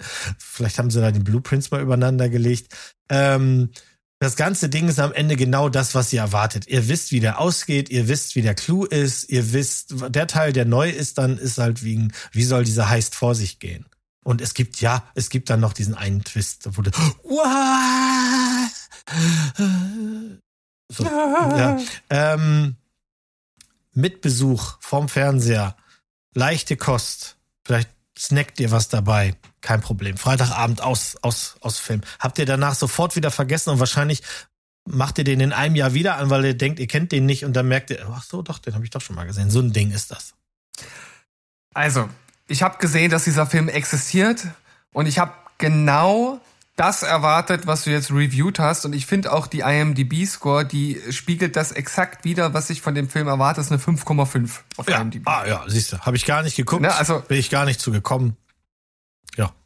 Ja, Ähm, ja, ja. Ja, ich, ich, ich, ich, ja, das ist schwierig. Ich finde halt, so wie du es jetzt darstellst, ist es ja wirklich kein guter Film. Und ich frage mich, gibt es, gibt es wirklich die Zeitpunkte für solche Filme oder kann man nicht selbst dort äh, sagen, es gibt noch einen, den man sich eher anschauen Du, sollte als Ja, als diese das Ding? Diskussion haben wir tatsächlich sehr oft. Wir haben das ja auch mal versucht, so konsequent zu machen wie Berg mit äh, hier ist das Glas, da sind die Filme drin und wir ziehen einfach und dann wird das geguckt. Ähm, jetzt Mhm. musst du dir aber folgendes Szenario mal vorstellen. Du sitzt also quasi der unsichtbare kleine Steven, du bist ja jetzt mit quasi per Kissen, bist du ja jeden Abend auf dem Sofa bei uns. Ne? Wir haben ja von, von unseren hochgeschätzten Hörern, haben wir ja alle ein Kissen geschickt bekommen. Also vielen Dank dafür nochmal, ihr Lieben. Ähm, das jetzt auf dem Sofa thront, das heißt, du bist jeden Abend dabei. Jetzt musst du dir vorstellen, da ist also, da sind zwei kleine schnarchende Hunde, die sich durchfummeln lassen, während wir einen Film aussuchen. Dann Mhm. geht es hin und her und ping und pong. Ich mache manchmal Trailer an, um dann zu sagen, also das ist ein Film, den würde ich gerne sehen. Siehst du dich da und dann hörst du Paula entweder schwer atmen oder sagen ja. Und dann freust du dich für einen kurzen Moment, weil sie sagt ja und dann sagt sie, aber nicht heute. So. Die- Die Zeit geht ins Land, sie hat eine strikte Uhr, wann sie zu Bettchen geht und dann wird das irgendwann auch zu knapp. Und so landet man eben dann bei solchen Filmen dass man das dann einfach äh, anmacht. Ich glaube sogar tatsächlich in unserem Szenario hatten wir noch Besuch und dann ist sowas halt immer unverfänglich. Dann willst du nicht gleich mit Memento anfangen und dann hinterher alles erklären müssen. Das ist ja dann auch. Ähm, ansonsten wäre ich sofort bei dir. Also ich hätte zehn andere auf der Liste, die ich lieber geguckt hätte. Ja, klar. Aber das Ding ist, ich, ich stelle schon die Frage und das wirkt jetzt so, als, als würde ich da wirklich eine Antwort drauf haben wollen, obwohl ich eigentlich dann exakt genau das gleiche mache wie du. Hm. Ja, das Also, ist ja, ich glaube, sind- so geht es uns allen, die wir viel gucken. Und ich bewundere auch Leute, die wirklich äh, mengentechnisch einfach immer weitermachen und weitermachen. Aber ich bin halt eben auch ein großer Freund von älteren Filmen. Ich lasse mich gerne nochmal irgendwo hinlocken. Also wenn jemand sagt, das und das ist ein geiler Film und ich merke, den kenne ich gar nicht und der ist fünf Jahre alt, zehn Jahre alt, 50 Jahre alt, dann nehme ich mir auch gerne die Zeit und, und guck sowas noch. Ich will nicht immer gleich den neuesten Scheiß immer gucken. Das, das, ähm, ist- ja. Aber hier, wie gesagt, ja, ich glaube nicht, dass du den mal siehst und wenn du den siehst, wirst du, ich wirst du wahrscheinlich nicht mal irgendwie ein Review drüber machen können, weil du alles vergessen hast. Ja, dann nehme ich mir das auf jeden Fall mal zu Herzen und denke in der nächsten Situation, wenn wir uns äh, da äh, befinden, ne, was schauen wir jetzt? Wollen wir leichte Kost? Dann werde ich äh, Ja. hieran zurückdenken Ja. und drüber hinweg scrollen. Ja, genau. Dann guck lieber in The Land of Saints and Sinners. Das ist dann, das macht dann mehr. Aber du hast ja jetzt Den- auch, also ich weiß ja, wie deine, deine entzückende Frau heißt. Sie heißt nicht Ja. Leonie. Nein. Und hier hast du geschrieben, jetzt verklausuliert, für Leonie versetz ich Berge. Ja, diese Verklausulierung ist aus der Person des Hauptprotagonisten formuliert. Und zwar handelt es sich um den MMA-Fighter Octavio aus dem Film 60 Minuten. Ach, Ich habe die, an. den ersten Film der Most Wanted Liste abgeschlossen, als erster von uns hier. Na, wie Hä? sieht das so. denn aus, lieber Sandro? Oh, das, das, das weiß ich gar Ja. nicht, ob du der Erste warst. Ich habe die Most Wanted nochmal durchgeschaut Ja. und äh, kein anderer kann einen Film gesehen haben, Warte. weil die alle noch nicht draußen sind. Warte. Warte, das kann ich so nicht stehen lassen. Du kannst ja schon mal erzählen, aber ich gucke Ah, mal. okay, also du kannst das gern nochmal überprüfen. Ich war mir aber ziemlich ja, sicher, dass mhm, das. ja, ja, doch, doch. Aha, Du sagst ja. da sehr viel. Ah, ja, okay. Ich habe einen gesehen, der beim Berg drauf. Das zählt nicht bei mir, ne? Äh, wie meinst du das? Bei Berg ist ein Film, der schon geguckt wurde? Den ich gesehen habe schon, ja. Ach, den du gesehen hast. Mhm. Naja, gut, du, du, du bist ja hier äh, sowieso der Spezialfall, ne? Das zählt nicht, nein, nein. Ähm, also, 60 ich, Minuten. Ich gratuliere dir erstmal. Unabhängig Ja, von danke, dem, wie danke, das jetzt hier danke. ausgeht. Äh, Nicht zu viel Applaus, ne? sonst steigt mir das noch zu Kopf. ja, Ja, ja, äh, also ich, pass auf, pass auf. Ähm, Nochmal ganz kurz, bei mir war das ja so, so eine Mischung aus Most Wanted und Most Interesting Liste, ja. Weil äh, ich tatsächlich so aus dem Kopf gar nicht fünf Filme hatte, wo ich sage, da freue ich mich jetzt drauf oder Serien oder die will ich unbedingt sehen und deswegen hatte ich ja so ein bisschen recherchiert und geguckt, was kommt denn so und da wurde mir halt 60 Minuten unter anderem angeboten. Jetzt äh, zurzeit auf Netflix sogar auf Platz eins der Filme gerade, also kommt anscheinend äh, beim Publikum auch an. Und äh, ja, ist ein Martial Arts Film aus Deutschland. Allein das ist ja schon mal äh, absolut äh, mit Seltenheitswert verbunden und sah im Trailer auf jeden Fall schon sehr kurzweilig aus. Ich lese euch jetzt mal äh, die IMDb ein Satz Zusammenfassung ein äh, vor, weil viel mehr braucht es für äh, diese Story nicht, die auf äh, einen Viertel Bierdeckel passt. Um das Sorgerecht nicht zu verlieren, macht sich ein Mixed Martial Arts Kämpfer gefährliche Feinde als einen Kampf sausen lässt, um zur Geburtstagsparty seiner Tochter zu fahren. Ja, das ist tatsächlich der äh, ganze Film. Der spielt in Echtzeit. Es äh, fängt vor den 60 Minuten an, also so ein paar Minuten vor dem Kampf. Er steht dann praktisch vor seinem Walk-in, hat noch seinen Knopf im Ohr, den wollte er, also wollte er gerade rauspacken, ne, mit der Verbindung zum Handy und kriegt dann den Anruf von seiner Ex, hier pass auf, wenn du in 60 Minuten nicht hier bist, stehen wir direkt beim Anwalt und dann ist deine Tochter, dann wird sie dir entrissen aus deinen Armen. Und er entscheidet dann halt den Kampf sausen zu lassen, dreht um und rennt los äh, in bester äh, Lola Rent-Manier und macht sich äh, auf die Socken. Und das kommt nicht so ganz gut bei einer Bande Kleinkrimineller an, so nenne ich sie mal, die äh, auf ihn gesetzt haben. Und zwar nicht nur 3,50 Mark, sondern ein bisschen mehr. Und die machen sich dann auf den Weg, äh, ihn irgendwie abzufangen. Und dann kommt es natürlich zu der ein oder anderen Schlägerei unterwegs. Das ist der Film. Äh, ich erwarte halt alleine bei der Ausgangslage natürlich überhaupt nichts von der Story. Die ist mir auch völlig Wurst. Also, äh, das jetzt irgendwie dem Film anzulasten, das, finde ich dann immer ein bisschen unfair, weil der natürlich kein äh, Charakterdrama sein möchte. Ich finde aber dafür, dass die Story so unglaublich dünn ist, macht der Hauptdarsteller, den ich jetzt so auch nicht wirklich kannte, Emilio Sacraia, der macht das richtig gut. Erstmal ist das eine Erscheinung als Kämpfer. Also der hat auf jeden Fall ein paar äh, Muskeln auf den Rippen. Und die Kämpfe sind auch wie gesagt, nochmal, äh, um das irgendwie in Relation zu setzen, für eine deutsche Martial Arts Produktion echt gut. Das ist kein John Wick, das ist kein The Raid, das ist weit davon entfernt, eine ähnliche Qualität zu haben. Aber die Kämpfe sind wirklich sehr, sehr solide bis sehr gut gefilmt. Was mir da ein bisschen gefehlt hat, sind so diese Moves oder diese, ja, Locations, wo du sagst, geil, da ist jetzt was passiert, das bleibt dir so richtig im Kopf hängen. Mhm. Hier gibt's auch eine Schlägerei in so einer Berliner Underground-Disco, ne? Da hat man so, auch so ein bisschen John Wick-Vibes. Ähm, aber wie gesagt, alles, alles so ein, zwei Ligen darunter. Ähm, trotzdem, ich hatte meinen Spaß. Ich finde, der Hauptdarsteller macht es wirklich gut. Da, wo er mal zeigen kann, dass er auch ein bisschen Schauspielern kann, macht er das gut. Ich nehme ihm total ab, dass er jetzt wirklich da um seine, äh, im wahrsten Sinne des Wortes, um seine Ko Tochter kämpft und dass ihm da was dran liegt. Und von daher macht der Film schon viel richtig. Wenn ich jetzt irgendetwas anbringen müsste, was ich, was, ja, also die Bösewichte, mhm. die Kleinkriminellen mhm. und dann auch noch die, die hinter den Kleinkriminellen stehen. Man kann sich da vielleicht auch mal die ein oder andere neue Sache ausdenken, also nicht zu sehr in die Klischeekiste greifen hätte dem Film sicherlich auch ganz gut getan. Aber auch das, da kann ich drüber hinwegsehen. Und dann sind auch manchmal so One-Liner mit drin, wo er dann vor einem der, der Gangsterschläger steht und gerade einen auf die Fresse bekommen hat und der halt sagt, äh, in Berlin, da ficken wir und wichsen nicht. Ja, das ist doch mal ein Spruch, der auf jeden Fall auf hängen bleibt. Ja. Ähm, mhm. Ja, nee, das, ich, ich fand den wirklich, wirklich sehr, sehr solide. Ist es jetzt ein Film, der äh, in die Annalen der Geschichtsbücher eingeht? Wohl eher nicht, aber einen Daumen nach oben bekommt er auf jeden Fall von mir. Na dann, also ich kenne den Schauspieler tatsächlich, denn der war auch in vier Blocks. Ah. Äh, insofern nochmal der Hint für dich. Ne? Ist äh, wirklich tatsächlich ein Film, der in meinem Universum so wahrscheinlich gar nicht stattfinden würde. Machen Sie es denn jetzt richtig und lassen den Film auch nur 60 Minuten laufen? Nee, der, also der ist in Echtzeit und spielt, äh, wie gesagt, der fängt kurz äh, vor dem Kampf an und hinten raus geht's ein bisschen über die 60 Minuten hinaus. Ja, okay. Das fände ich noch witzig, wenn sie so auf 70 Minuten kommen, wobei dann fünf Vorgeplänkel und fünf Abspannen wären. Das wäre natürlich richtig geil. Aber gut, ähm, naja, also es war jetzt kein Verriss. Hast du den ersten abgehakt? Haken nee, dran, sehr nee. gut. Ja, ja. Ja. Und weißt du, wann ich den geschaut habe? Ähm, nein, jetzt nicht so, nee. Heute ist ja Freitag mhm. und ich habe den gestern am Donnerstag morgens vor Start meiner Arbeit, meines Arbeitstages geschaut. Jo, weird. Morgens. Echt? Wahnsinn, ja? oder? Ja, das, ja, ja. das ist ungewöhnlich.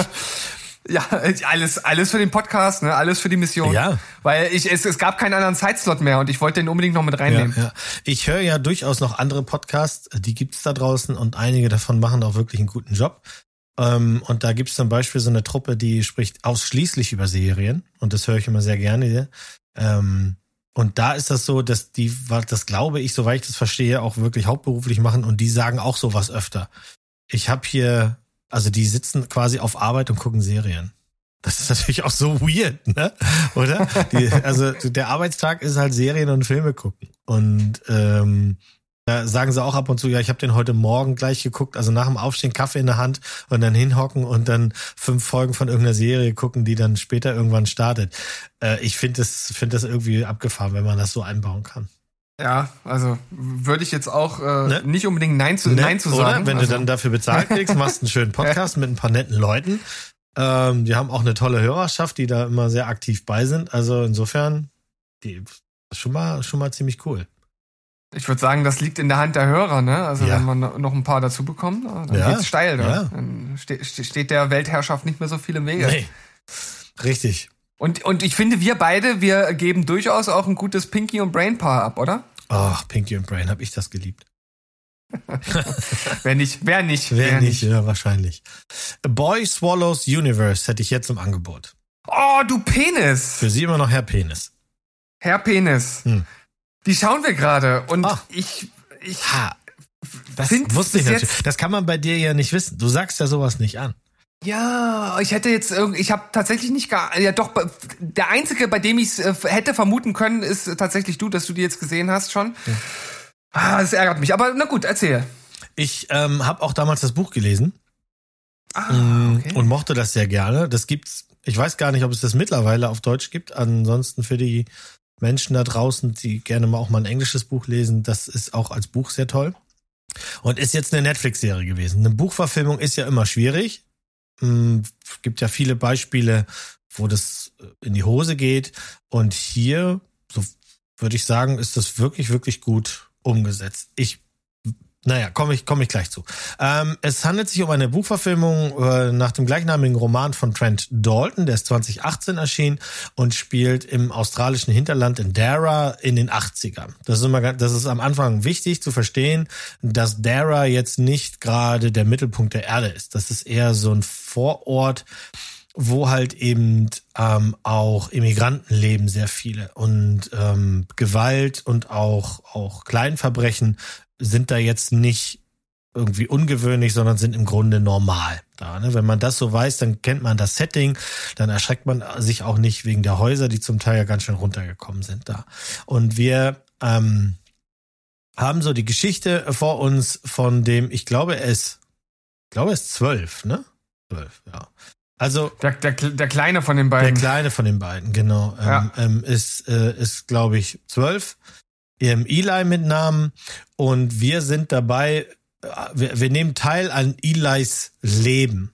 Und äh, was diese Serie macht, was auch das Buch gemacht hat, ist, das ist eine, eine Mischung aus klar erzählter Strukturgeschichte, also die sind Unterklasse, der wirkliche Vater ist verschwunden, wir wissen nicht wohin, der Stiefvater soll nicht, aber dealt mit Drogen. Ähm, die Mutter war schwer drogenabhängig, ist gerade wieder clean. Ähm, Eli hat noch einen älteren Bruder und der hat einfach vor fünf Jahren beschlossen, das, das sprechen zu lassen. Und ähm, das ist so das Setting, in dem wir sind. Jetzt hat sein, sein Bruder, der nicht spricht, sich angewöhnt, dass er quasi in die Luft schreibt. Und Eli kann das sehr gut lesen. Und wir, für uns Zuschauer wird das halt quasi dargestellt. Das fand ich ganz charmant. Ähm, dann gibt es noch einen tatsächlichen mystischen Touch im Ganzen, denn sein Bruder malt manchmal Bilder, die tatsächlich, die scheinen die Zukunft vorauszusagen. Das ist eigentlich ein mhm. ganz weirder Nebenplot, der immer wieder mal so reinkommt und der auch maßgeblich zum Beispiel die Song, äh, die, die Folgentitel bestimmt. Ähm, da will ich aber gar nicht zu viel reingehen, weil das wird dann nach hinten raus nochmal so ein bisschen ähm, wichtiger. Ähm, äh, Boy Swallows Universe hat, hat zeigt uns hier ein Leben, das wir nicht kennen, weil wir alle ja nicht in Australien leben. Ne? Das ist also hier in den 80ern, das ist wie so eine Zeitreise in ein Land, das wir gar nicht kennen. Also was, was, was mich gefreut hat, war, wenn ich mal so einen Song kannte, der dann gelaufen ist. Und das, und das hat einen geilen Soundtrack. Wenn ihr den, wenn ihr die Playlist runterladet, so wie ich das gemacht habe auf Spotify, dann müsst ihr aber nur leider sagen, 50 Prozent müsst ihr wieder rausschmeißen, weil zu den geilen alten Titeln, die, und da sind wirklich geile bei, ähm, kommen dann 50 Prozent neue, die für die Serie gemacht wurden, aber in der Serie, glaube ich, gar nicht vorkommen. Also zumindest hatte ich keinen davon im Ohr und das ist so cheesy Gummimusik. So, da, da kann man euch wahrscheinlich alle überhaupt nicht mitkriegen. Gar nicht. Ähm, das ist eine Geschichte im Grunde über eben Familie, Liebe, Brüderlichkeit mit weirden Psycho äh, Touch, weil es gibt ein Telefon, das klingelt und wo man einen Mann hören kann, obwohl es nicht eingesteckt ist, das Telefon, wo man sich dann immer wieder fragt, wird das hier gerade Science Fiction und wenn ja, warum erst so spät und wo geht es hin und warum ist es jetzt schon wieder vorbei? Und ähm, die Charaktere sind alle, finde ich, sehr, sehr großartig. Zu der kaputten Familie ist äh, gesellt sich noch der Typ, der öfter mal den Babysitter spielt, das ist ein verurteilter Mörder. Und unser kleiner Eli hat einen Crush auf eine ähm, Reporterin, die im Ort in der nächstgrößeren Zeitung quasi äh, über äh, Raubfälle, also, also Krimifälle schreibt, hat einen riesen Crush und das ist die Schauspielerin, die wir erst kürzlich gesehen haben in ähm, Talk to Me. Da hatte sie die Hauptrolle und hier spielt sie halt ähm, ja, nicht die Hauptrolle, eine Nebenrolle. Das war aber auch ganz charmant, die zu sehen. Das ist offensichtlich eine rein australische äh, Gruppe, also vor der Kamera, hinter der Kamera. Und es ist wirklich eine Achterbahnfahrt der Gefühle, so ein bisschen Hommage ans Erwachsenwerden in einem Setting, das nicht dazu geeignet ist, erwachsen zu werden. Es ist dann so, dass der Stiefvater, der das dealen lassen soll, es natürlich nicht lässt und damit ein paar Leuten auf den Füßen tritt und dann äh, quasi von der Bildfläche verschwindet und Eli versucht, das alles aufzuklären und wieder richtig zu rücken, damit die Familie, so wie er sie kennt und haben will, wieder zusammenführt. Es gibt total zum Teil auch unglaubwürdige äh, Storylines, also sprich, dass jemand, mit dem er im Grunde zur Schule geht, irgendwann mal ein Drogenimperium seiner Mutter übernimmt.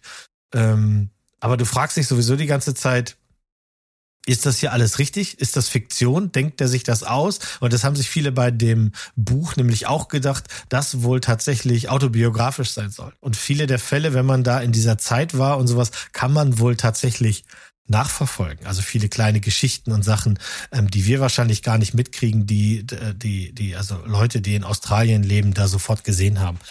Ähm, für uns, die wir auch die Schauspieler fast alle nicht kennen, kann ich sagen, ich hatte hier wirklich viel Spaß bis zu Folge sechs. Ich glaube, die hat sieben mhm. Folgen, hilf mir. Mhm. Ja, ähm, richtig. Bis Folge fünf ist, ich weiß nicht, wie weit bist du? Wir haben die ersten drei. Okay. Also bis Folge 5 ist das eine Geschichte, in die du langsam immer tiefer reintauchst und du bist dann auch in diesem ganzen äh, Universum drin und freust dich dann immer wieder. Es gibt auch so Dreams, äh, Traum, Traumsequenzen, da freut man sich auch drüber, weil man sich halt dann immer fragt, was, oh Gott, ist das jetzt hier wieder so eine dieser Wahrsagungen, die dann äh, ähm, tatsächlich eintritt oder sowas. Und dann gibt's einen Zeitsprung. Nein, ich hasse Zeitsprünge. Ja. Und da hatte, ich, da hatte ich wirklich Schwierigkeiten. Ich würde dazu raten, dass ihr zwischen Folge 5 und 6 vielleicht eine, einfach eine Woche zwischen Zeit lasst. Mm, okay. Ähm, auch was dann kommt, ist spannend. Aber mm. es ist ein Turn um 180 Grad.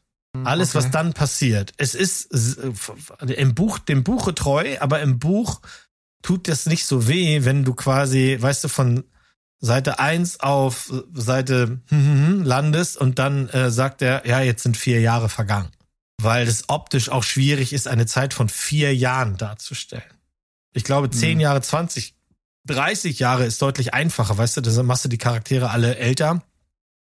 Und der Typ, der ein kleiner Junge war, ist dann ein erwachsener Mann. Ne? Mhm. Und hier ist halt so, vier Jahre ist schwer. Wie verändert man sich in vier Jahren? Wie sieht Eli vorher aus und dann? Damit hatte ich ein bisschen Schwierigkeiten. Aber die trauen sich was am Ende. Die, die letzten beiden Folgen sind die Folgen, wo die meisten Leute schreiben drüber, ja, es war gut bis dahin.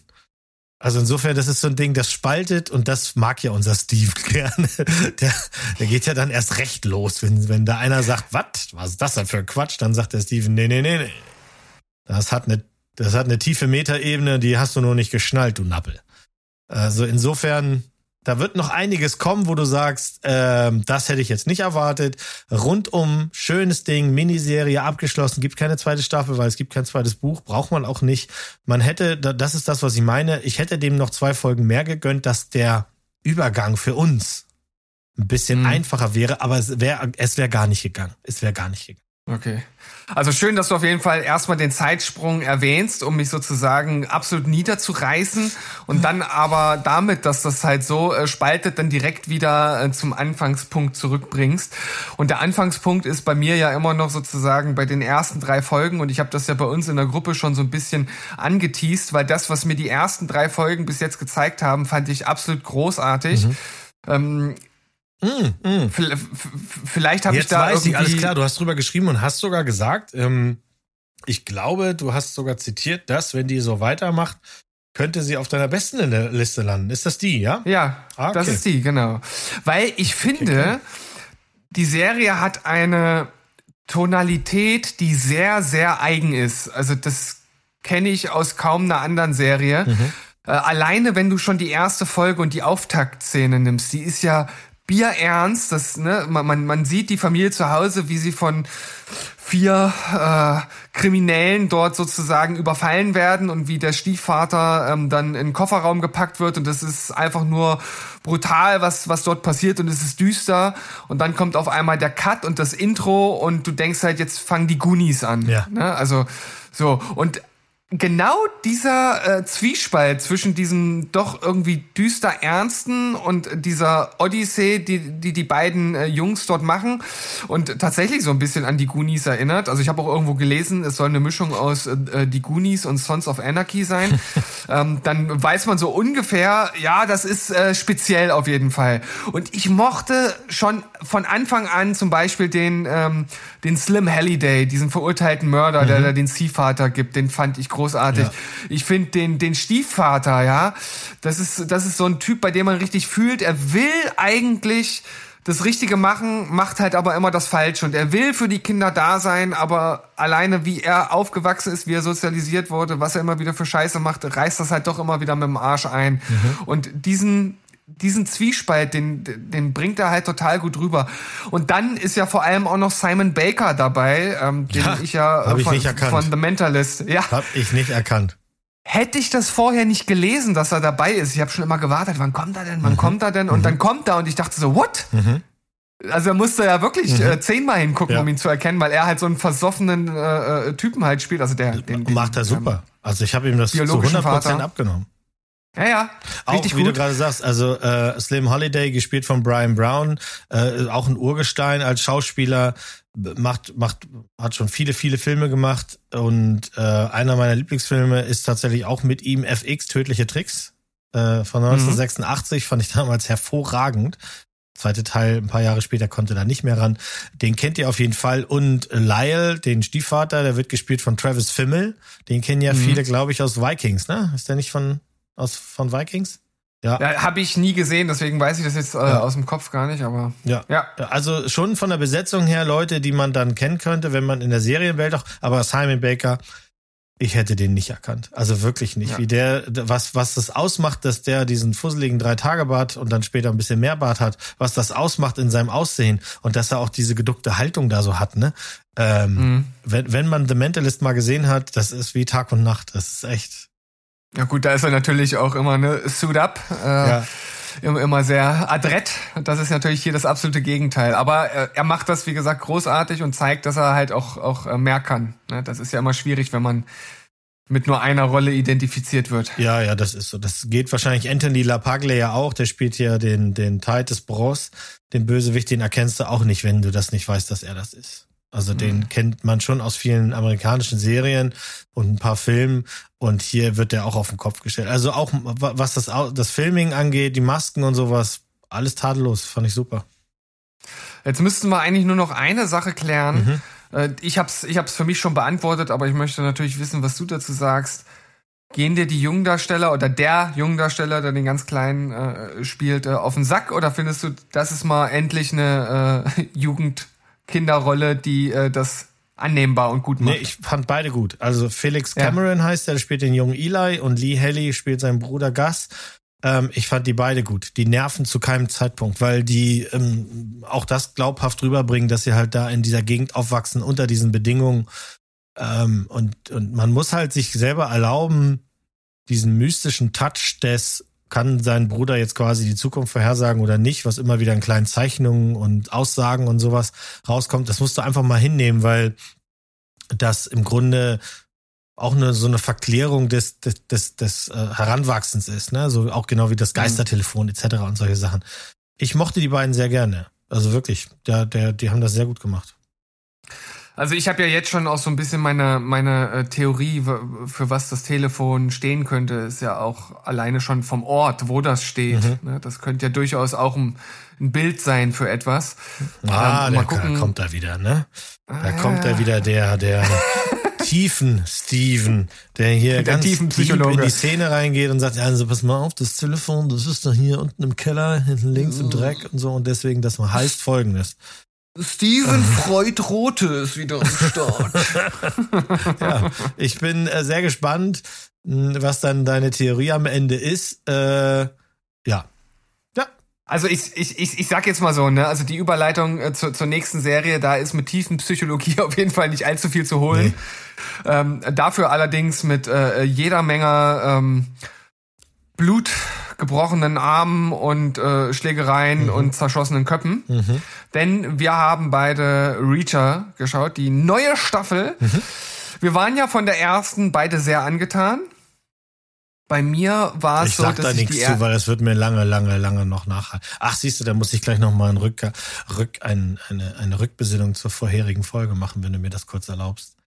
Na, dann mach das Da erst wurde mal. ich ja auch angeschnauzt Nein, wurde ich natürlich nicht.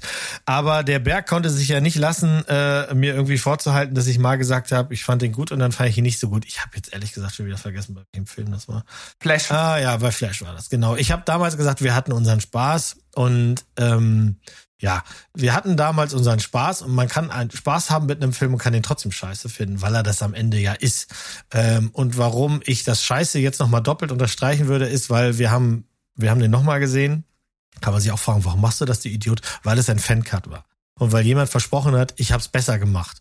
Ähm, und unterm Strich kann ich sagen, ja, hat er.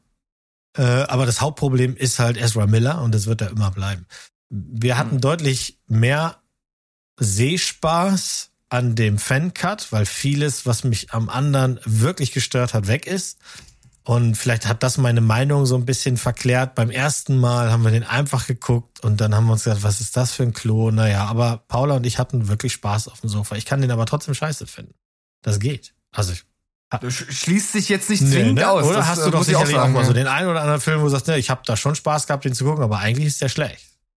Gibt es in seltenen Fällen, aber das ist tatsächlich eine Konstellation, die gibt's nicht so oft. Ne? Also ich habe leider oft äh, dann doch eher die beschissenen Filme, die beschissen sind, weil sie beschissen sind.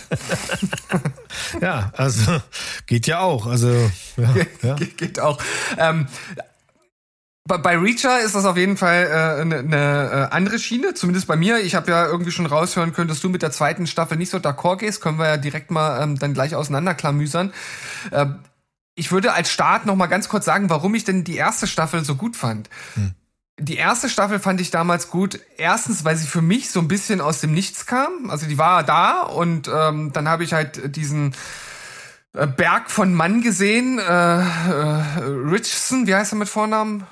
Äh, ähm, Der Hauptdarsteller. Alan. Alan Richardson. Ä Alan Richardson, ja. Der äh, ja schon in der ersten Staffel eine Erscheinung war, auf jeden Fall, ne? ganz im Gegensatz zum äh, Tom Cruise Reacher. Äh, dann hat man noch dieses Hillbilly äh, Hinterland-Setting, was bei mir immer landet mhm. und man hat dieses äh, Ein-Armee-Feeling. Also er gegen alle und klar hat er seine Verbündeten, aber am Ende ist er äh, the man, der dort äh, einen nach dem anderen irgendwie aus, ausnimmt und hier und da mal einen coolen Spruch lässt. Und das ist das, was ich an der ersten Staffel ähm, extrem unterhaltsam und kurzweilig fand und bis auf das sehr B-movige Finale ähm, gab es da für mich nicht viel Schlechtes dran. Und deswegen habe ich mich sehr auf die zweite Staffel äh, gefreut und kann hier auf jeden Fall auch schon mal festhalten, dass auch die mir sehr viel Spaß gemacht hat, mit kleinen Abstrichen im Vergleich zur ersten Staffel. Mhm. Hier geht's ja darum, dass äh, seine alte Truppe von früher, ne, er hatte eine Militäreinsatztruppe, die er selbst zusammengestellt hat, die halt für Spezialaufträge da war. Ähm, ja, die, die hatte er damals zusammengestellt, mit denen hat er äh, viel erlebt und jetzt äh, wird da einer nach dem anderen hingemeuchelt und die, die übrig bleiben, müssen herausfinden, wer es war und sich dem entgegensetzen. Das ist so im Groben der Plot. Und anscheinend gibt's da irgendwas, was dich nach zwei, drei Folgen sehr gewurmt hat. Du hast mir das auch gesagt. Das ist etwas, was die Serie nicht machen sollte und ich hab die Folgen geschaut und frag mich jetzt immer noch so ein bisschen, was denn der Mo meinte. Deswegen leg mal los. Ja, ich meine genau das. Ähm, ähm, in der ersten Staffel ist der Berg von einem Mann, wie du ihn gerade beschrieben hast, eben in dieses Hinterland, in diese Stadt gekommen und hat sich dann mit den örtlichen, die er mag, zusammengetan gegen die örtlichen, die er nicht mag und rumsbums war die, Deck, die Fresse dick. So. Mhm. Und in der zweiten kriege ich tatsächlich zu viel für mein Geld. Ich kriege Dinge, die ich nicht, nicht haben will. Also ähm, erstmal ist die Serie voll mit Flashbacks, die gehen mir furchtbar auf den Sack. Ähm, dann ist die Serie vollgepackt mit diesem Team. Er hat dieses Team gegründet, das waren alles schon quasi, auch die hatten alle, ähnlich wie bei unserem Heist-Movie vorhin, haben sie eine Spezialität und zusammen ergeben sie eben dieses Super-Duper-Team, das damals für die Armee bis zu einem gewissen Punkt gewisse äh, Dinge machen sollte. Also quasi Bösewichte verkloppen und verhaften. So. Äh, grob gesagt. Und jetzt verkloppen, verkloppen ist jetzt aber sehr euphemistisch ausgedrückt. Also in der Regel bleibt da nicht viel übrig von den anderen. Also. Genau. ähm, und wir sehen das halt eben, dass das Ganze fängt ja an, weil einer von denen dann tot aufgefunden wird und vermutlich sind dann noch mehrere schon tot von diesem Team und dann treffen die sich wieder, nachdem sie sich alle eine unbekannte Jahresanzahl nicht gesehen haben weil Reacher ja quasi wie der, der der Hauptcharakter in Kung Fu über, über die Welt wandert, nur mit seiner Zahnbürste äh, bewaffnet. Und dann äh, gibt's lauter Schmalz. Und das geht mir tierisch auf den Sack. Also diese, die Folgen, die da so voll sind von wir sind das Team, wir sind alles Brüder, wir sind Schwestern. Mit der einen Mieze hätte er damals gern was gehabt, aber ging ja nicht. Ich war ihr Boss, jetzt geht das, dann knattern die und so. Das ist mir zu viel. Das will ich überhaupt nicht sehen, weil es mich überhaupt nicht interessiert. Ich möchte keine Sozialstudie über Reacher, warum er ist, wie er ist. Und ich fand die leider alle super duper austauschbar. Also so weit sogar, dass ich wirklich, obwohl wir das relativ zeitnah alles geguckt haben, ähm, äh, zu einem Zeitpunkt, wo ich mich immer, ach ja, stimmt ja, der war ja auch in diesem Team. Dieser Dude mit der Gitarre, das ist ja so ein mhm. nichtssagender Charakter, dass ich mich immer der einzige Grund, warum man sich an den erinnern kann, ist, weil die ständig darauf anspielen, dass, oh, jetzt wäre ja geil, wenn er hier wäre und singt einen Song. Nee, wäre nicht geil, weil ist total doof. Ähm, das fand ich alles gut. Äh, nicht gut. Das hätte ich gerne weggehabt. Ich hätte gerne das alles nicht gehabt. Mhm. Ein, meinetwegen, was ich besser gefunden hätte, wäre, eine Folge widmen wir uns diesem Thema. Mhm. Wir geben euch 60 Minuten, 70 meinetwegen, und dann erzählt uns die Vorgeschichte und macht das gleich in der zweiten Folge nachdem wir am Anfang uns erstmal daran erinnert haben, warum wir diesen Flashback mögen, ja, ähm, dann erzählt uns bitte diesen Flashback, damit wir dann verstehen, warum alles, was dann passiert, passiert. Das hätte mir gelangt. Dieses ständige Hin und Her, ähm, ich fand das nicht gut und auch nicht glaubhaft gespielt von, von keinem. Ganz, ganz zum Teil, also wirklich, äh, Serinda Swan in ihrer Rolle, ganz, ganz schlimm. Also, wow, war die. Welche hat die gespielt? Die, die Dixon? Na, seine, oder? Sein, sein Love Interest. Ja, ja. Ja, die fand ich die, überhaupt nicht gut. Zu keinem Zeitpunkt habe ich dir geglaubt, was sie da macht und ähm, warum sie das macht. Und ja, also, ja. Das ist halt die, so mein Hauptproblem. Wir haben das alles durchgeguckt, aber wir mussten wirklich eine Pause machen. Und ich weiß auch, weil Paula liest die Bücher ja zum Teil, dass mhm. das alles sehr nah an den Büchern ist. Aber ich habe einfach was anderes erwartet. Also, ich habe ja vorhin so großkotzig gesagt, ich weiß immer noch nicht, äh, äh, was du da jetzt meintest, aber ich habe tatsächlich auch das ein bisschen vermutet, weil das auch bei mir tatsächlich einer der Kritikpunkte ist. Also ich fand das gerade in der ersten Staffel, und das hast du ja vorhin auch äh, zwischen den Zeilen gesagt, fandst du das ja so geil, dass er so dieser, diese Ein-Mann-Armee äh, war, äh, dass er da zwar, wie gesagt, den ein oder anderen ähm, Mitstreiter schon an der Seite hatte, aber die kommen von dort und die haben ihm halt mhm. so ein mhm. bisschen geholfen. Und hier geht das Ganze so ein bisschen verloren und er rückt dann halt auch so ein bisschen aus dem Fokus, ne? dadurch, dass man sich dann teilweise auch auf die anderen konzentriert. Ich kann auf jeden Fall nachvollziehen, dass äh, also bestimmt zwei Drittel seiner Truppe da relativ gesichtslos ist und dass sie absolut aus, absolut austauschbar sind. Der eine Dude, der jetzt Familienvater ist, den, den fand ich eigentlich ganz cool, ganz, äh, ganz kurzweilig. Ähm, mhm. Äh, das andere Mädel, also nicht die Dixon, sondern Roscoe? Nee, Roscoe mhm. war aus der ersten Staffel, ne? Ah, siehst du? Äh, naja, das, das ist das. Maria Stern. Wenn du das sagst. Nigli. Nigli. Sie haben sich ja immer nur mit den Nachnamen angesprochen. Nigli. Ja. Sein, sein Protégé quasi. Ja.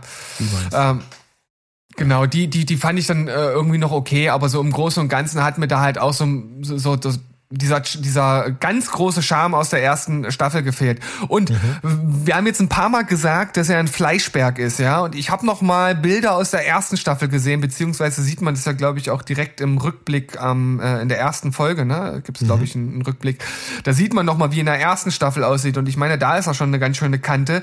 Aber Heidewitzka ist das ein Haufen Mensch. Also was, was der noch mal an Muskeln draufgelegt hat, das ist auf jeden Fall äh, nicht von schlechten Eltern. Mhm. Wohl auch nicht ganz auf natürlichem Wege.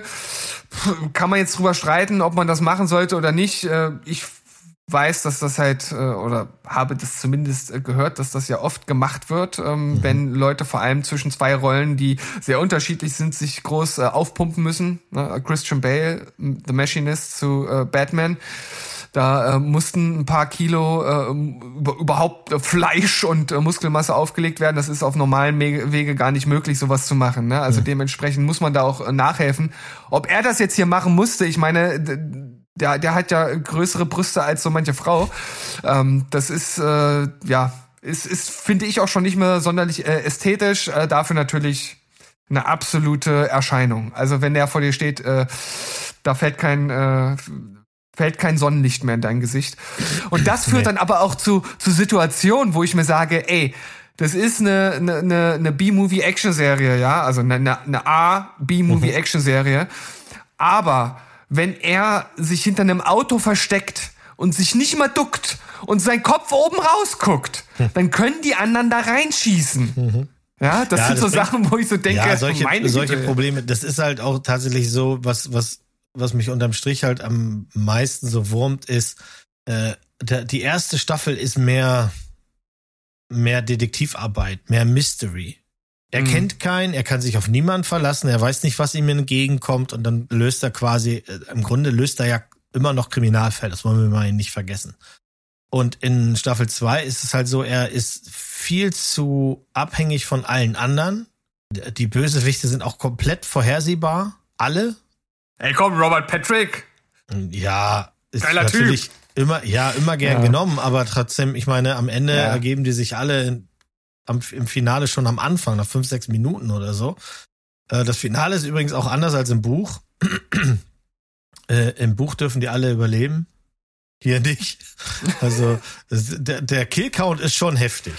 Und dass Er- sie da keine verhaften und so, mich stört das persönlich überhaupt nicht. Gar nicht, weil das ist äh, so. Aber es gibt dann wieder so Momente, mal haut er einen und der liegt dann einfach da und ist matsch oder er stößt gegen, tritt gegen ein Auto und ist dann quasi halb, halb Totalschaden. Und dann braucht er bei dem einen oder anderen äh, Kämpfer, braucht er wieder vier Minuten, um den umzuhauen. Oder Ja. äh, auch so diese Szene nachher, äh, es gibt so eine Szene, wo quasi sein Team ähm, die Bösewichte in einer Lagerhalle. Lagerhallen sind ja immer ein großes Ding, war ja in Staffel 1 auch schon so ein Ding.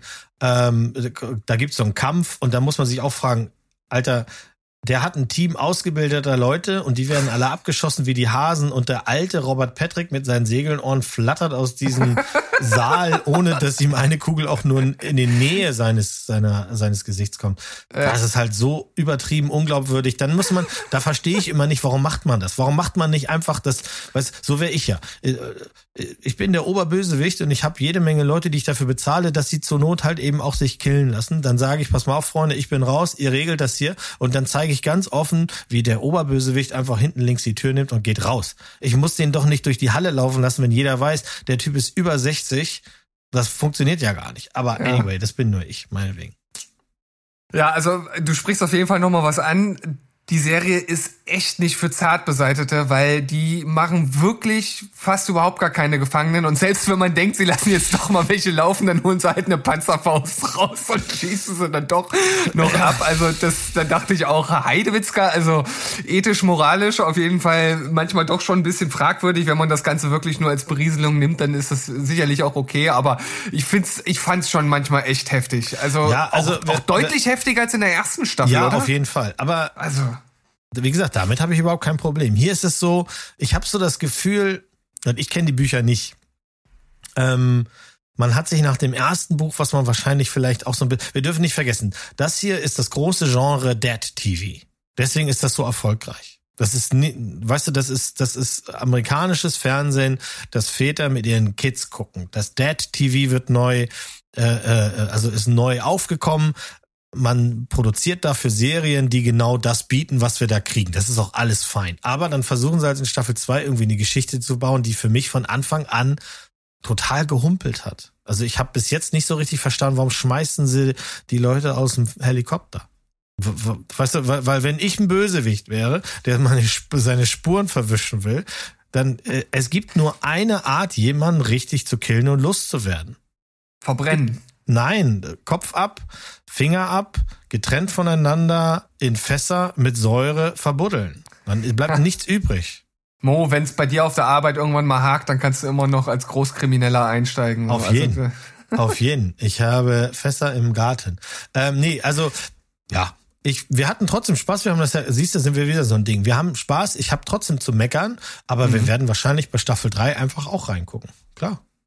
Ja, also ich habe ja sch- schon zu Anfang gesagt, ich hatte hier auch wieder meinen Spaß. Ich habe das, was ich äh, zu kritisieren hatte, stimmt ja letzten Endes auch ein Stück weit mit dir überein. Ich hatte aber insgesamt nicht so viel Spaß tatsächlich wie bei der ersten Staffel. Das liegt nicht nur an diesen kleinen Kritikpunkten, sondern auch, weil ich dieses Setting der ersten Staffel so geil fand. Und hier bist du halt irgendwie in einer Großstadt und es, alles fühlt sich kalt und, und düster an und das andere war irgendwie so hell und, und einladend und äh, dann hast du halt diesen, diesen Typen, der Leute vermöbelt. Das, das hat mir ein bisschen mehr Spaß gemacht. Mhm. Ich hoffe, dass sie vielleicht in der dritten Staffel wieder, wieder mehr dieses Feeling einfangen können. Ja, wir dürfen auch nicht, wenn wir das nochmal sagen wollen, nicht vergessen, die, die, Bücher sind keine große Literatur. Das ist nicht so, dass die Bücher von Lee Child dazu gedacht sind, irgendwie im, im, in dem Regal von intellektuellen Leuten zu stehen oder sowas, sondern da ist ein Typ, der macht im Grunde das, was die Polizei nicht leistet, der löst Fälle und ähm, dabei gibt's halt John Wick-mäßige Ballereien und Schlägereien und Kloppereien. Und jetzt haben sie einen gefunden, der von der Größe und der Optik den Fans mehr entspricht, als Tom Cruise das getan hat. Ähm, aber auch da gibt's natürlich wieder Meckerer, weil der Typ halt immer mehr wächst und aufgeht wie ein Ballon. Sagen sie, jetzt wird's irgendwann zu viel, weil das passt dann auch nicht mehr. Ich mochte aber auch schon die Cruise-Filme. Das waren auch gute Actionfilme mit ein bisschen Story hinten dran und ähm, dieser Loner, der im, im Diner sitzt und sagt, pass auf, in fünf Minuten liegst du auf dem Boden und blutest aus allen Löchern, die du hast. Sowas finde ich halt immer gut. Dann will ich sehen, wie er das macht. Er, er hat auch diesen, den einen Spruch, den fand ich so geil, wo er, äh, wo er ihm an den Hals fest und sagt, ich reiße jetzt deine äh, Speiseröhre raus und dann lebst du noch genauso lange, um zu denken, fuck, er hat's wirklich gemacht. Ja, genau. Das ist ja, ja. Geil, geilste Spruch der Serie, ey. und, und, und fast irgendwie Reacher in a Nutshell zusammen, oder? Ja, ja, das ist so. Also ihr wisst genau, was ihr kriegt, wenn ihr da drauf klickt. Und ähm, wer da drauf klickt, weiß das auch und dann ist das auch total fein. Also mhm. dafür hat man, hat man seinen Spaß. Das ist okay. Weißt du, womit ich auch Spaß hatte heute? Mit dir, Mo. Ja, mal gucken, ob das, äh, ob die Jungs das auch so sehen oder ob wir da jetzt was kaputt gemacht haben. Ich hatte auch Spaß. Äh, wir haben über schöne Sachen geredet, schön, schön durcheinander gemischt. Und dann freue ich mich schon, wenn du mir sagst, was du zu Boy Swallows Universe, äh, was du davon hältst. Das äh, würde mich interessieren. Wir haben auch so ein paar andere Sachen. Ähm, wir, wir, wir werden demnächst ja noch ein bisschen, also auch mit dem Berg freue ich mich schon drauf, mich über Fargo zu unterhalten. Wir sind ja große Nerds, was das angeht. Wir lieben das ja. Er noch viel mehr als ich. Also der hm. sieht irgendwo eine Serviette liegen und weiß dann den Zusammenhang zu Staffel 1. Findet der in Staffel 6. Also äh, fünf. Das ist total weird. Aber ähm, da kommen noch ein paar schöne Sachen. Es kommen ja jetzt auch tolle Filme. Also insofern bleibt uns mal gewogen, folgt uns auf Instagram, kommt auf den Discord. Macht ein Patreon auf äh, für Steven, dass der was zu essen kriegt. Der sieht immer noch aus wie ein ganz dünner Lauch, der arme Mann. Ja, ich, ich passe ich pass dreimal in Reacher rein. Ja, easy, easy. also würde ich gerne mal so ein Comparison haben. Das, das, das wäre wär auf jeden Fall sehr äh, interessant, ja. Ich meine, also der, der, du wiederum, der, du wiederum, ne, wenn der Reacher, der Kopf guckt raus, wenn der sich hinter, hinter einen Humvee versteckt, aber bei dir würde ja so ein Fiat Bambino reichen. ja, in dem Sinne und mit dem, äh, ich, ich, ich nehme es jetzt mal als Kompliment, Auf wie auch immer, wie, wie auch immer ich das äh, in diese Richtung deuten soll. Ähm, aber ich verabschiede mich jetzt mit äh, von dir und auch von euch da draußen. Bis zum nächsten Mal. Tschüss, ciao und goodbye. Bleibt spoilerfrei. Tschüssi. Kowski.